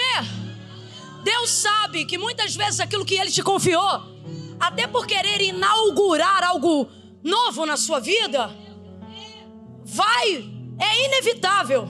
Se Deus vai fazer algo que nunca fez, isso não é respeito do mundo, pode ser na sua sociedade, na sua nação, na sua família. Se Deus quiser inaugurar algo que Ele ainda não começou no, no, na tua geração, no teu sangue, na tua linhagem, é natural, eu poderia aqui dizer que é praticamente inevitável que você vai passar por um caminho de descrédito. As pessoas não têm referência. Tanto é que quando ela vai contar para José, e a gente tem relato disso no livro de Mateus, no Evangelho de Jesus, segundo escreveu Mateus no capítulo 1, certamente José foi a primeira pessoa com quem Maria compartilhou a experiência que ela teve com Gabriel e a visitação de Deus. E ele não creu. O texto diz que, como ele era justo, não queria infamá-la, difamá-la, e resolveu, tomou uma decisão no seu coração de, de deixá-la secretamente. Ele ia, ele ia deixá-la. Imagina uma moça que não tem mais do que 14 anos de idade e fica grávida pelo Espírito Santo, tendo que contar para o noivo: José, eu tô grávida. Eu acho que inteligente, como eu creio que ela era, Ela nem chegou dizendo eu tô grávida, ela, ela começou dizendo: recebi uma visita hoje. Gabriel, o anjo. E ele me deu uma bênção. Ele me deu uma. Eu não estou afirmando que ela falou isso, mas eu estou afirmando que Gabriel fez isso. Ele não disse salve desgraçada. Não é? Ele disse salve. Sabe o que ele está dizendo? Maria, tu veio receber um negócio. Algo que ninguém merecia. Você é agraciada porque você foi escolhida para viver algo inédito, absurdo e sobrenatural. Não, escuta. É muito grande. Então entenda, por exemplo, gente, anos e anos se passaram e nessa noite nós estamos aqui glorificando o nome de Deus, mas nesse contexto passando pela história de Cristo que passa pela vida de Maria, sem dúvida uma das mulheres mais privilegiadas da Bíblia. Sem dúvida nenhuma. Então veja, é uma bênção, só que quando você está num contexto de incredulidade, se você se mantiver nele, as pessoas serão tendenciosas a te levarem a acreditar que o que você recebeu foi uma desgraça. As pessoas vão começar a acreditar que o seu dom é uma desgraça. Entenda, isso aconteceu até na vida de José. A túnica de várias cores foi um presente do próprio pai. Apontava para a realeza e para o profético de um lugar que ele ainda estaria, que ele estaria. Só que Deus faz essas coisas. Deus te dá roupa que não combina com o lugar que tu mora. Não, Deus faz essas coisas, não faz? Ele te dá uma, uma cabeça que a própria família olha para você e diz: Tu não é meu filho, não. Não é possível, não é uma realidade extinta daquilo. E essa é uma das provas do apontamento de um lugar que só Deus pode te colocar. Mas se você ficar num contexto que não tem referência do que Deus fez, você começa a acreditar que na verdade o que era para tua alegria e o que foi uma bênção de Deus para sua vida é uma desgraça. Eu conheço gente que reclama da voz que recebeu, do dom que tem. Eu já vi pregador reclamar do ministério itinerante, que é o que bota muitas vezes comida na mesa dele. Eu já vi gente reclamar de ser líder de departamento. Eu já vi pastor reclamar de ser pastor de igreja, mesmo sabendo que está escrito no livro do profeta Isaías: ai dos pastores que gemem enquanto conduzem o rebanho. Aquela, aquela, por quê? Porque você está dentro de um ambiente que não combina com aquilo que Deus falou. Então é natural que isso aconteça, por isso a blindagem, a cobertura do Altíssimo.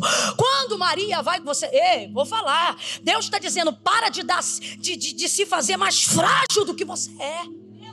Eu te blindei. Eu não quero você andando como quem não tem garantia. Presta atenção nisso aqui. Quando você paga seguro de carro ou de casa, você paga para não usar, sim ou não? Ou você paga o seguro de casa e diz: Não oro pela minha casa nunca mais, pode pegar fogo o dia que quiser. É assim? Não, é o tipo de coisa que você paga para não usar. Mas é o tipo de coisa que te dá segurança. Pelo menos lá onde eu moro, na Suíça, no Rio de Janeiro, lá onde eu moro, você paga o seguro de carro para ter um, uma tranquilidade maior. Se de repente você for num restaurante quando você sair, só para você ter uma, uma segurança maior. E isso te dá uma tranquilidade maior. Ou se alguém arrancar teu retrovisor, qualquer coisa, teu carro for caro, o seguro vai vir e vai cobrir. Então você não se preocupa com aquilo que vai acontecer no trajeto, porque você sabe que o seu bem está protegido, está seguro. O que Deus está dizendo hoje aqui é porque você anda como se não tivesse seguro. Qualquer palavra te ofende, qualquer olhar te diminui qualquer coisa mexe com a tua estrutura. Deus está dizendo: Eu não estou gostando de ver você andando como se não tivesse uma promessa, ou se, como aquilo que eu te confiei para ser uma bênção, fosse uma desgraça. Você é honrada, você foi escolhida. Aleluia! Estufa esse, esse tórax, murcha essa barriga, bota uma cinta, mete um salto, levanta essa cabeça e começa a agir como quem foi escolhida, minha filha. Oh meu Deus do céu!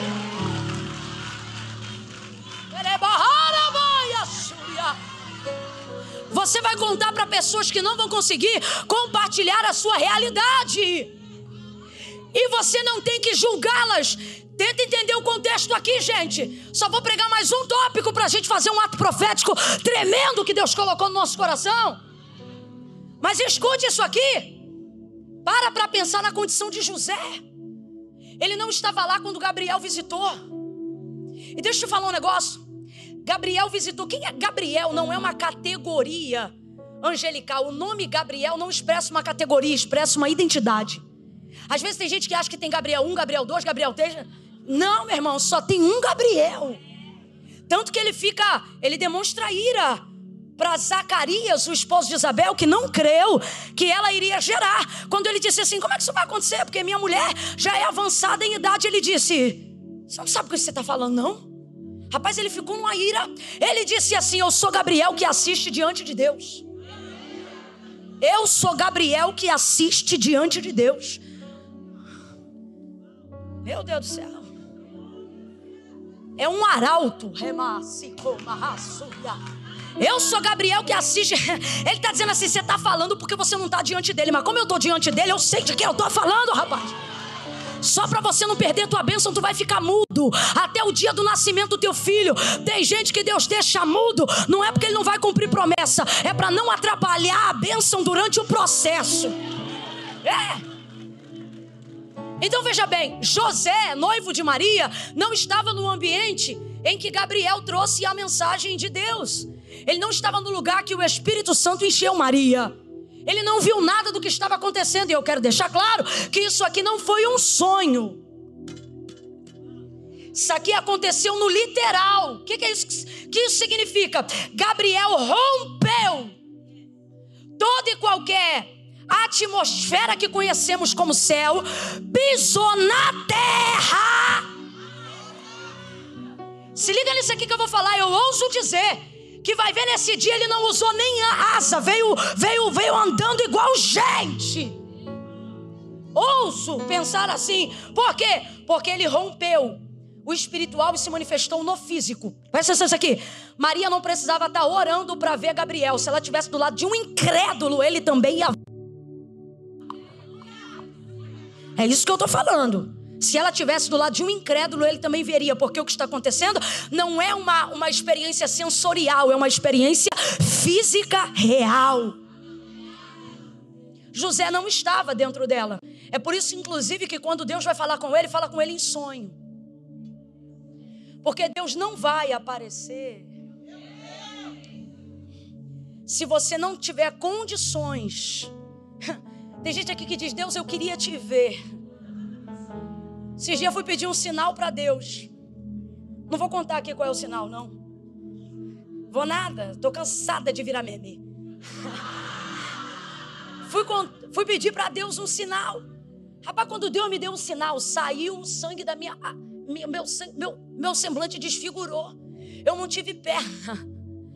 Eu, eu disse, eu comecei a gritar, Eduardo. E Eduardo veio me proteger também, foi para outro canto do sofá dizendo: Ai! Que, que houve? Aí ele dizia para o algo que eu pedi sinal, tá vindo na tua direção. E eu andava e o negócio. Vocês estão doidos para saber, né? Vou contar não.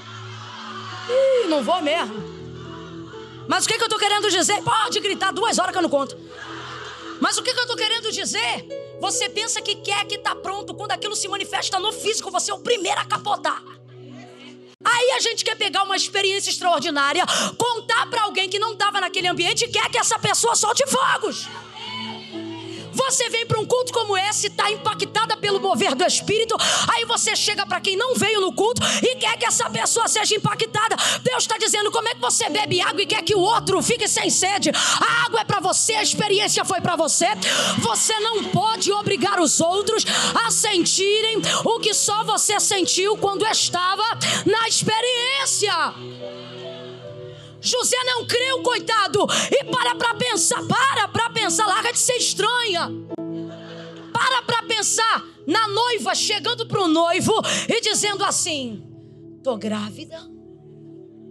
É do Espírito Santo. É o filho de Deus. E quem me contou foi Gabriel. Mano, até você tá rindo. E você sabe da história. Você imagina a condição do, do, do rapaz?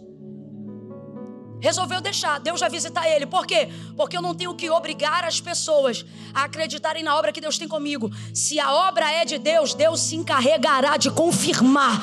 Deus se encarregará de falar com as pessoas que estão alinhadas ao propósito que ele tem comigo. Ele não não creu. E aí o que Maria vai fazer? Maria não vai ficar dentro daquele contexto, não vai ficar dentro daquele ambiente. Por quê? Porque você critica quem não crê, mas se você se mantiver no ambiente da incredulidade, o próximo a descrer é bonitona. Deus me trouxe aqui nessa noite acerca dos teus projetos e da experiência que você tem vivido com Ele para te dizer: não subestime a sua fé. Não subestime a sua fé. Presta atenção nisso aqui. Quando Gabriel apareceu para ela, ele não deixou nenhuma, nenhuma outra sonografia do céu. Maria, quando te perguntarem o que houve, você mostra isso. Não tinha sonografia não. Você acha que ele deixou um enxoval de Jesus bordado com fio de ouro? Tecido de linho no céu, porque a Bíblia diz que o exército do céu usa linho. Eu amo linho. Está escrito: o exército do céu se veste de linho. Eu já tenho vontade de sair e comprar tudo que é linho. Ó! Oh! Ouça isso. Ele não deixou um enxoval. JC. Foi um anjo brasileiro que bordou. Ele não deixou um enxoval e disse: Maria, tá aqui um sinal. Gente, não tinha sinal nenhum. Você sabe qual foi o sinal que Deus deixou para Maria? Nenhum. O que Maria teve naquela experiência foi a palavra de Deus na boca de Gabriel. E se isso não for bastante para você, minha irmã?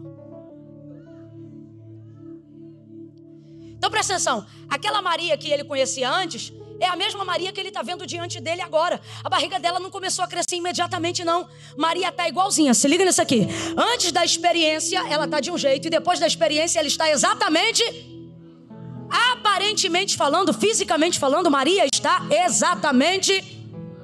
É complicado quando o que você viveu é transcendental, mas o seu físico não demonstra nada.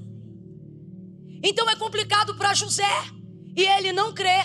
Só que se Maria fica naquele ambiente sem ter sinal, sem ter aparência de nada, risco de ser apedrejada, vamos supor que ela ficasse, ia ficar difícil esconder isso, porque se o noivo está querendo deixar, daqui a pouco a comunidade ia saber. Mesmo que fosse em silêncio, daqui a pouco alguém ia saber. Estão dizendo que é porque ela engravidou, estão dizendo que é porque ela traiu. Aí daqui a pouco a mãe já ia chamar, a própria filha ia dizer: Maria, fala a verdade, o que, é que houve? Estão dizendo, você está entendendo? O burburinho ia começar. Era capaz, se ela se mantivesse no terreno da incredulidade, começar a pensar: será que isso aconteceu mesmo, gente? Pode ter sido um sonho. Imagina ela conversando com uma amiga que não desfrutou da mesma experiência e começa a dizer para ela: amiga, você tem que procurar tratamento. Amiga, você não tá legal. Amiga, para ajudar ela. Amiga, você, amigo, o que você tá falando é muito louco. Amiga, isso pode ter sido um sonho. Isso pode ter sido empre... Gente! Não ia dar 15 dias, por mais impactante que fosse a experiência, a Maria ia começar a dizer: Meu Deus, será que eu estou maluca? Porque não tinha, meu irmão, esse negócio que tem. Essa graça de Deus comum revelada sobre nós, que tu pede um sinal de manhã, à noite Deus já te deu, não. Deus falou com Abraão uma vez e chamou ele de amigo, só falou com ele de novo depois de uns sete anos. Isso é sério. Você acreditar na palavra e ela ser o suficiente. Então, olha a situação, a próxima a não crer não estou afirmando, mas eu estou aqui conjecturando. A próxima, provavelmente, a não crer, seria a própria Maria. Por isso Deus te trouxe aqui. Ele está dizendo: Eu quero que você se conecte a pessoas que não suspeitam do ambiente que eu te inseri. E quais são as pessoas que não suspeitarão da experiência que você viveu? Aquelas que viveram experiências sobrenaturais, inéditas e absurdas. É por isso que, escuta isso aqui, quando ela percebe a situação, olha o que o texto diz: que que por aqueles dias ela arrumou as suas coisas e ela foi para a casa de Isabel. por aqueles dias. Ela não deixou passar muito tempo. Prega para umas três aí e diga: não deixe passar muito tempo. Não deixe passar muito tempo. Vá procurar uma consagração, comece um jejum, vai fazer uma campanha, se conecta àquilo que resgata o propósito do teu milagre. Para de andar para de andar como se você fosse uma mulher comum. Deus está falando isso comigo aqui agora. Pare de andar como se você fosse qualquer pessoa. Aquilo que você carrega não pode andar distraído, precisa estar conectado. Olha aqui para mim, gente. Para algumas pessoas, jejum e oração pode ser ocasional, dependendo do que elas carregam. Mas dependendo do que você carrega, jejum tem que ser uma coisa rotineira na tua vida. Rotineira. Para algumas pessoas, orar de vez em quando pode ser o bastante. Para outras, tem que orar nessa. É, é lavando louça, Senhor, meu Deus e meu Pai, estou aqui na tua presença. É botando roupa na máquina, dizendo: Ei, Jesus, vai tocando no fulano, vai cobrindo com teu sangue, vai livrando. Ela vai passando pano e vai dizendo: Eita, Jesus, vai cobrir, Jesus, guarda meu nome, vai me protegendo, me cobre com o teu sangue. Ela bota as compras dentro do carro e vai dizendo: Deus, protege a minha casa, me guarda da falência, repreende o devorador. Ela vai botando a roupa e vai dizendo: Me cobre com teu sangue, me livra da inveja. Aí, Jesus, é o tempo todo, igual disse Paulo. Ela vai sair daquele contexto e por aqueles dias vai arrumar as coisinhas dela e vai para casa de Isabel. Vou contar de um a três. No três, você vai gritar. Ai, Camila, eu não sou de gritar, veio na conferência errada. Você vai gritar. Não, não, eu, eu acho que não precisa. Ah.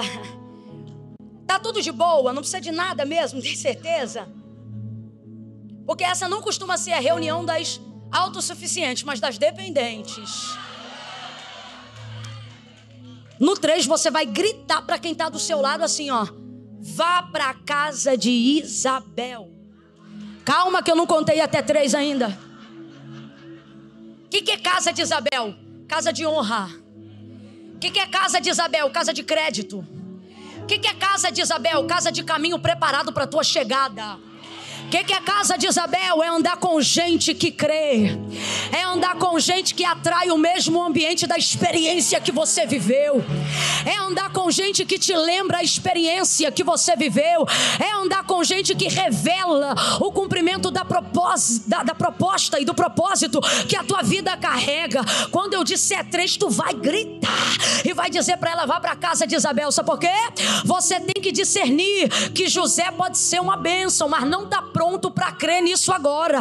E aí, Camila, eu vou brigar? Não. Você vai continuar gerando a despeito das opiniões alheias. Eu acho tão lindo, porque quando Deus visitou José, ele disse para ela, José, para ele, José, não temas receber Maria por tua mulher, porque o que nela foi gerado ele não diz porque o que nela vai ser gerado, como se Deus estivesse esperando o consentimento. Olha o que ele está dizendo: o que nela. José, eu não preciso do teu consentimento, mas estou te chamando para participar do projeto. Então você tem que entender que o que as pessoas dizem a seu respeito não determina a sua gestação. Escute isso. José não estava crendo, mas o menino continuava a crer. A sociedade podia nem saber da existência dele, mas Maria continuava gerando Jesus. Você está entendendo o que, é que Deus está falando? Deus está dizendo: o que dizem ou apontam ao seu respeito não tem o poder de paralisar o crescimento daquilo que eu já te entreguei. Arruma elas coisas e vai para casa de Isabel, casa de honra. Quando eu disser três, você vai gritar, vai para casa de Isabel. Camila, mas é que eu não tenho uma Isabel. O entre amigas não é sobre ter, é sobre ser. Enquanto você procurar nas pessoas o que não tem em você, você não vai encontrar gente que combina com teu coração. Casa de Isabel é casa de quem crê. Pare de insistir em querer ficar em ambientes onde você é tolerado. Comece a entender que tem portas que estão abertas para você ser amado.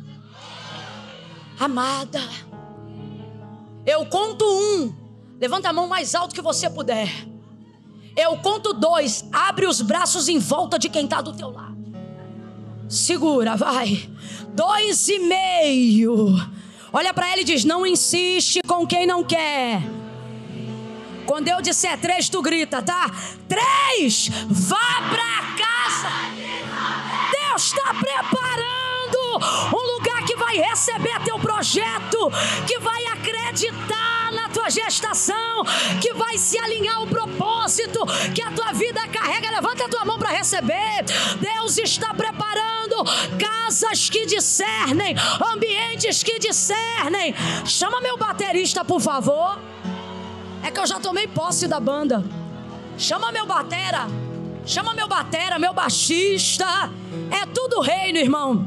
É tudo reino, é tudo reino. O que, que isso significa? Significa que tudo que é do reino eu não posso chamar de meu, é nosso.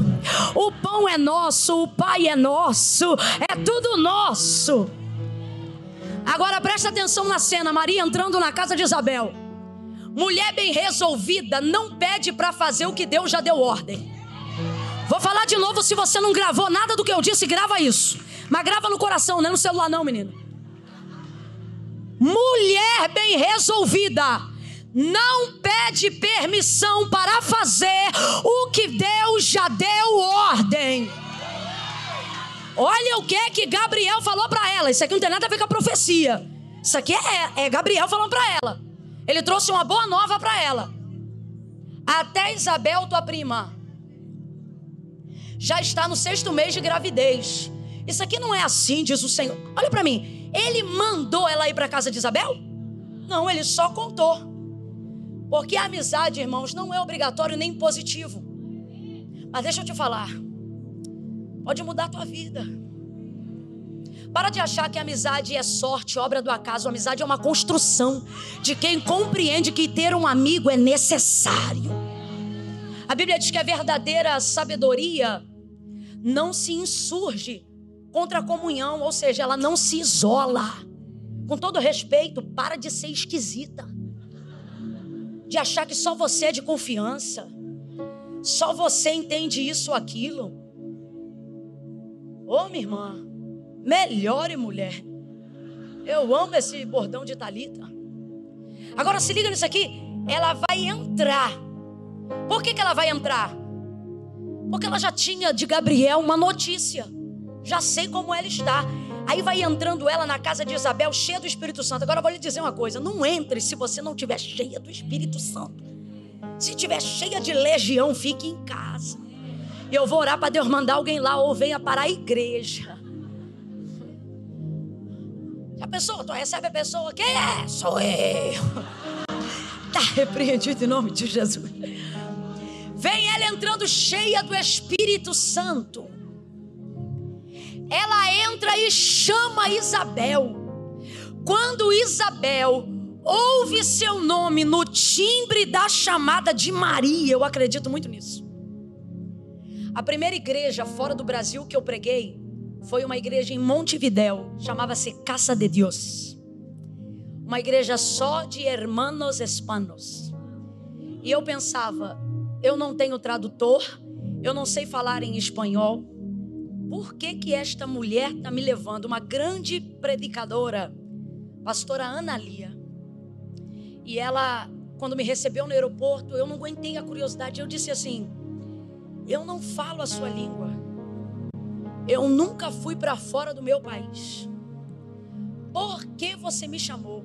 Para a glória de Deus. Ela disse assim: Eu ouvi uma mensagem no YouTube onde você estava pregando. E eu não entendia nada do que você estava falando. E eu disse para ela: Então, por que você me chamou? Ela dizia: Porque eu poderia não conhecer seu idioma, mas eu conheço a voz que fala comigo. Aí ela disse: Conforme você gritava, achei muito estranho. Conforme você gritava, no timbre da sua voz, Deus resgatava algo em mim e dizia: chama ela. Por isso você veio, porque o que você resgatou em mim tem poder para resgatar outros. Foi minha primeira oportunidade. O que, é que eu estou querendo dizer, irmãos? Eu acredito na carga do Espírito. Acredito porque vivi essa experiência. Quando Isabel, sabe lá Deus o que ela estava fazendo em casa, ouviu Maria entrando dentro da casa dela. E o texto diz que Maria chamou Isabel.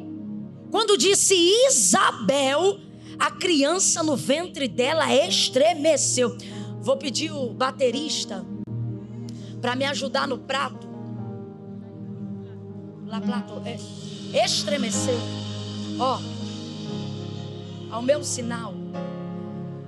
Quando Maria disse, Isabel, o ventre dela.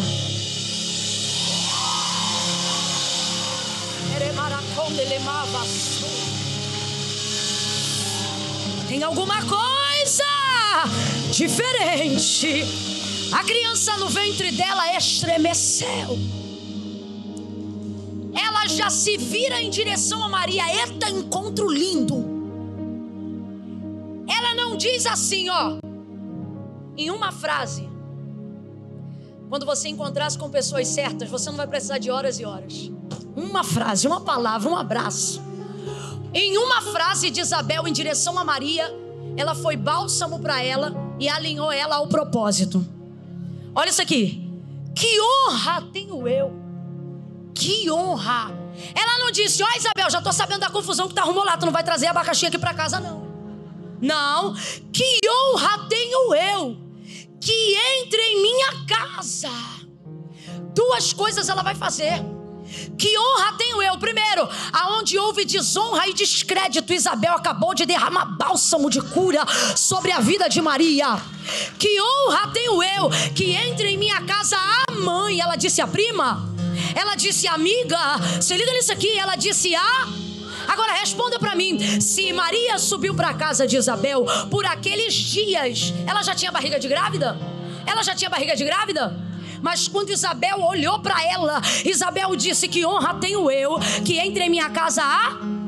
a o que, que Deus está dizendo? Eu vou te conectar a pessoas que veem o que você carrega, mesmo quando você não aparenta o que está carregando. Não havia nela barriga de grávida, mas Isabel sabia: está grávida, está grávida do Salvador.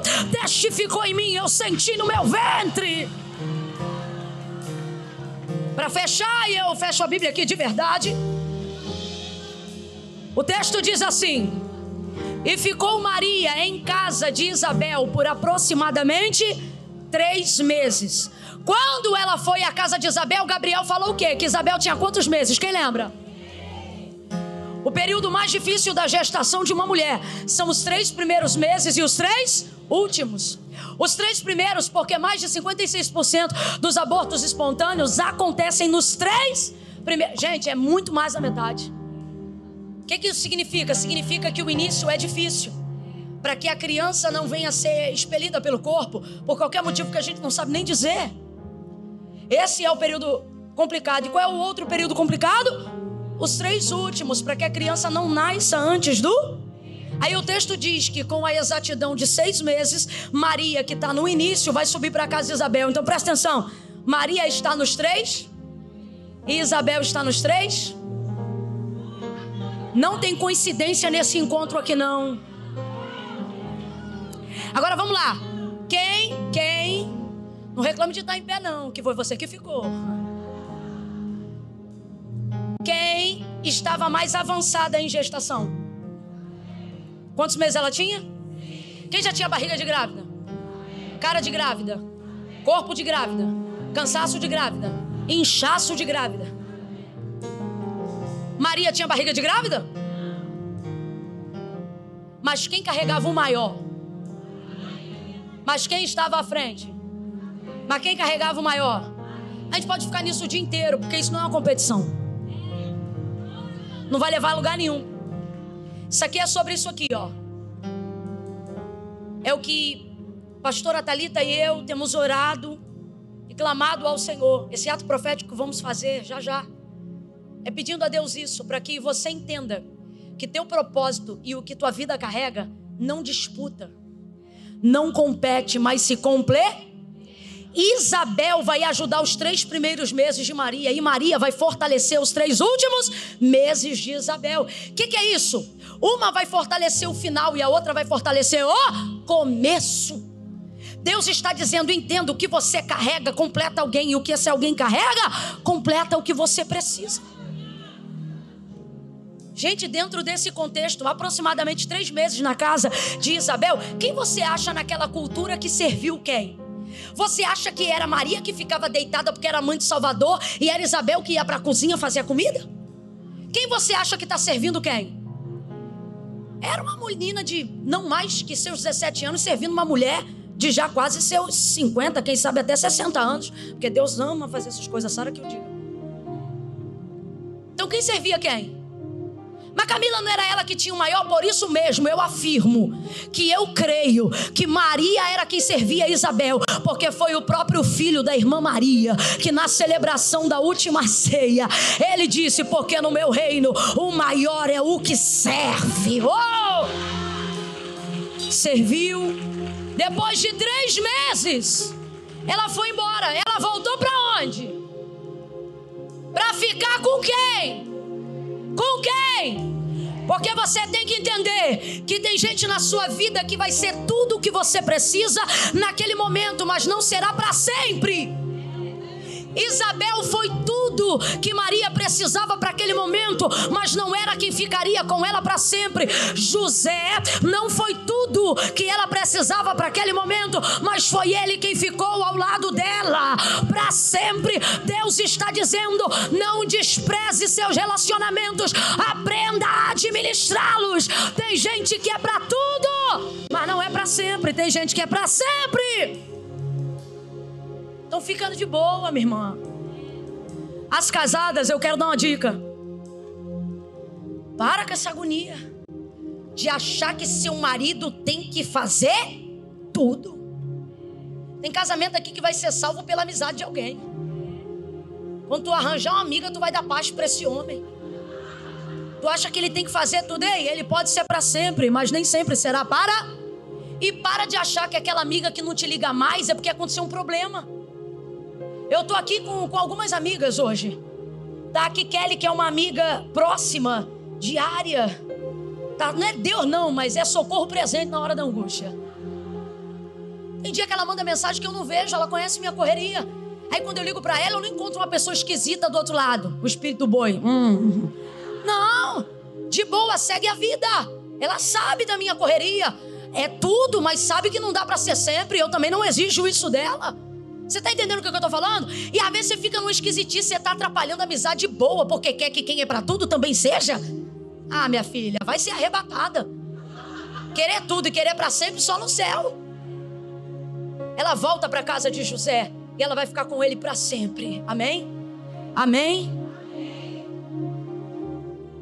Você não compete, você complementa. Tá protegido o que você está carregando. Por isso você não rivaliza, você serve. De pé como estamos, de duas em duas, vem Talita. De duas em duas, sela um elo de oração com alguém aí. Se sobrar alguém, coloca três. Coloca três, mas não deixa ninguém de fora. Camila, vou fazer círculo de quatro. Não vai, tu não sabe fazer conta, mas eu vou te ajudar. Se tem quatro, dá para rachar e fazer duas. Vira de frente, de frente. Se tiver dois, faz dois. Se tiver mais um, faz três.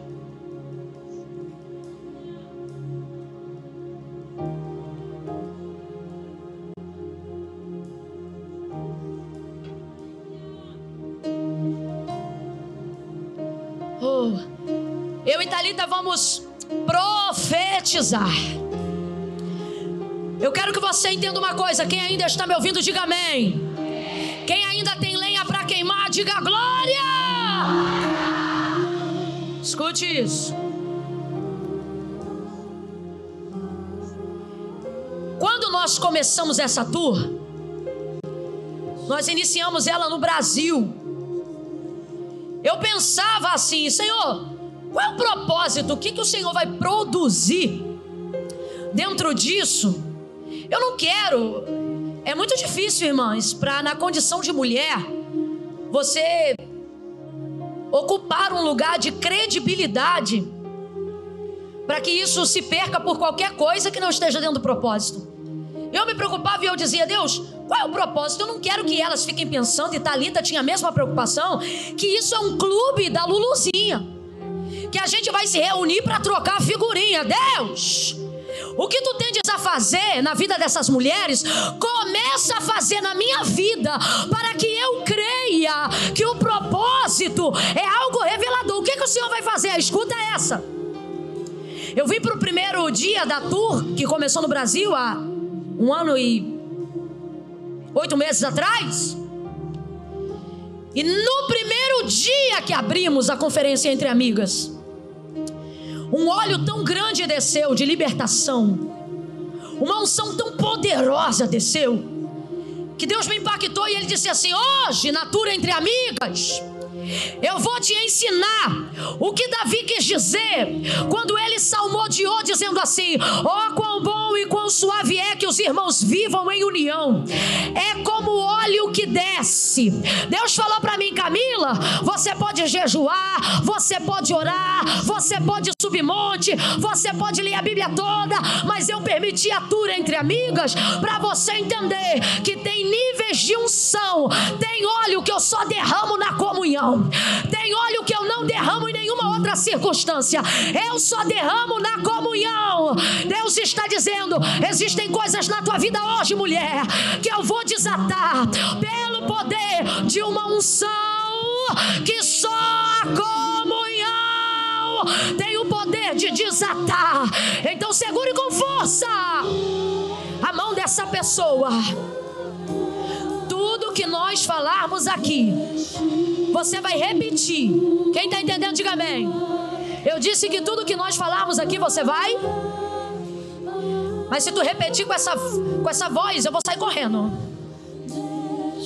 Não deixa apagar, viu? O pavio que fumega. A gente fala um pouquinho rápido. Então, se você perder alguma coisa, não volta atrás, não. Só caminha para frente, tá bom? O que falar aqui você vai se comprometer. Deus está formando alianças aqui. Aleluia. Vamos lá, minha amiga, vai aí. Diga, eu prometo ser a sua amiga. Mesmo que a nossa história seja diferente de, da de Maria e Isabel.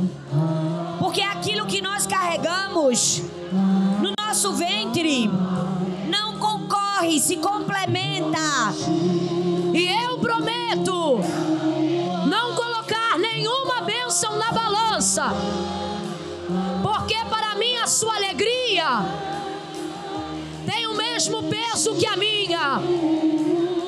Eu prometo destruir qualquer rótulo de desavença que o mundo tenha tentado colocar entre o título que o céu me deu. Ser sua amiga. E eu prometo olhar para você como o Senhor te vê e te ofertar gentileza e acolhimento. Quando as pessoas só conseguirem te ofertar pedradas e julgamento, te resumo aos seus erros ou às suas dores. Eu te amo por quem você é. Eu prometo meu tempo, minha dedicação e a mim mesma. O seu Deus será o meu Deus enquanto vivermos.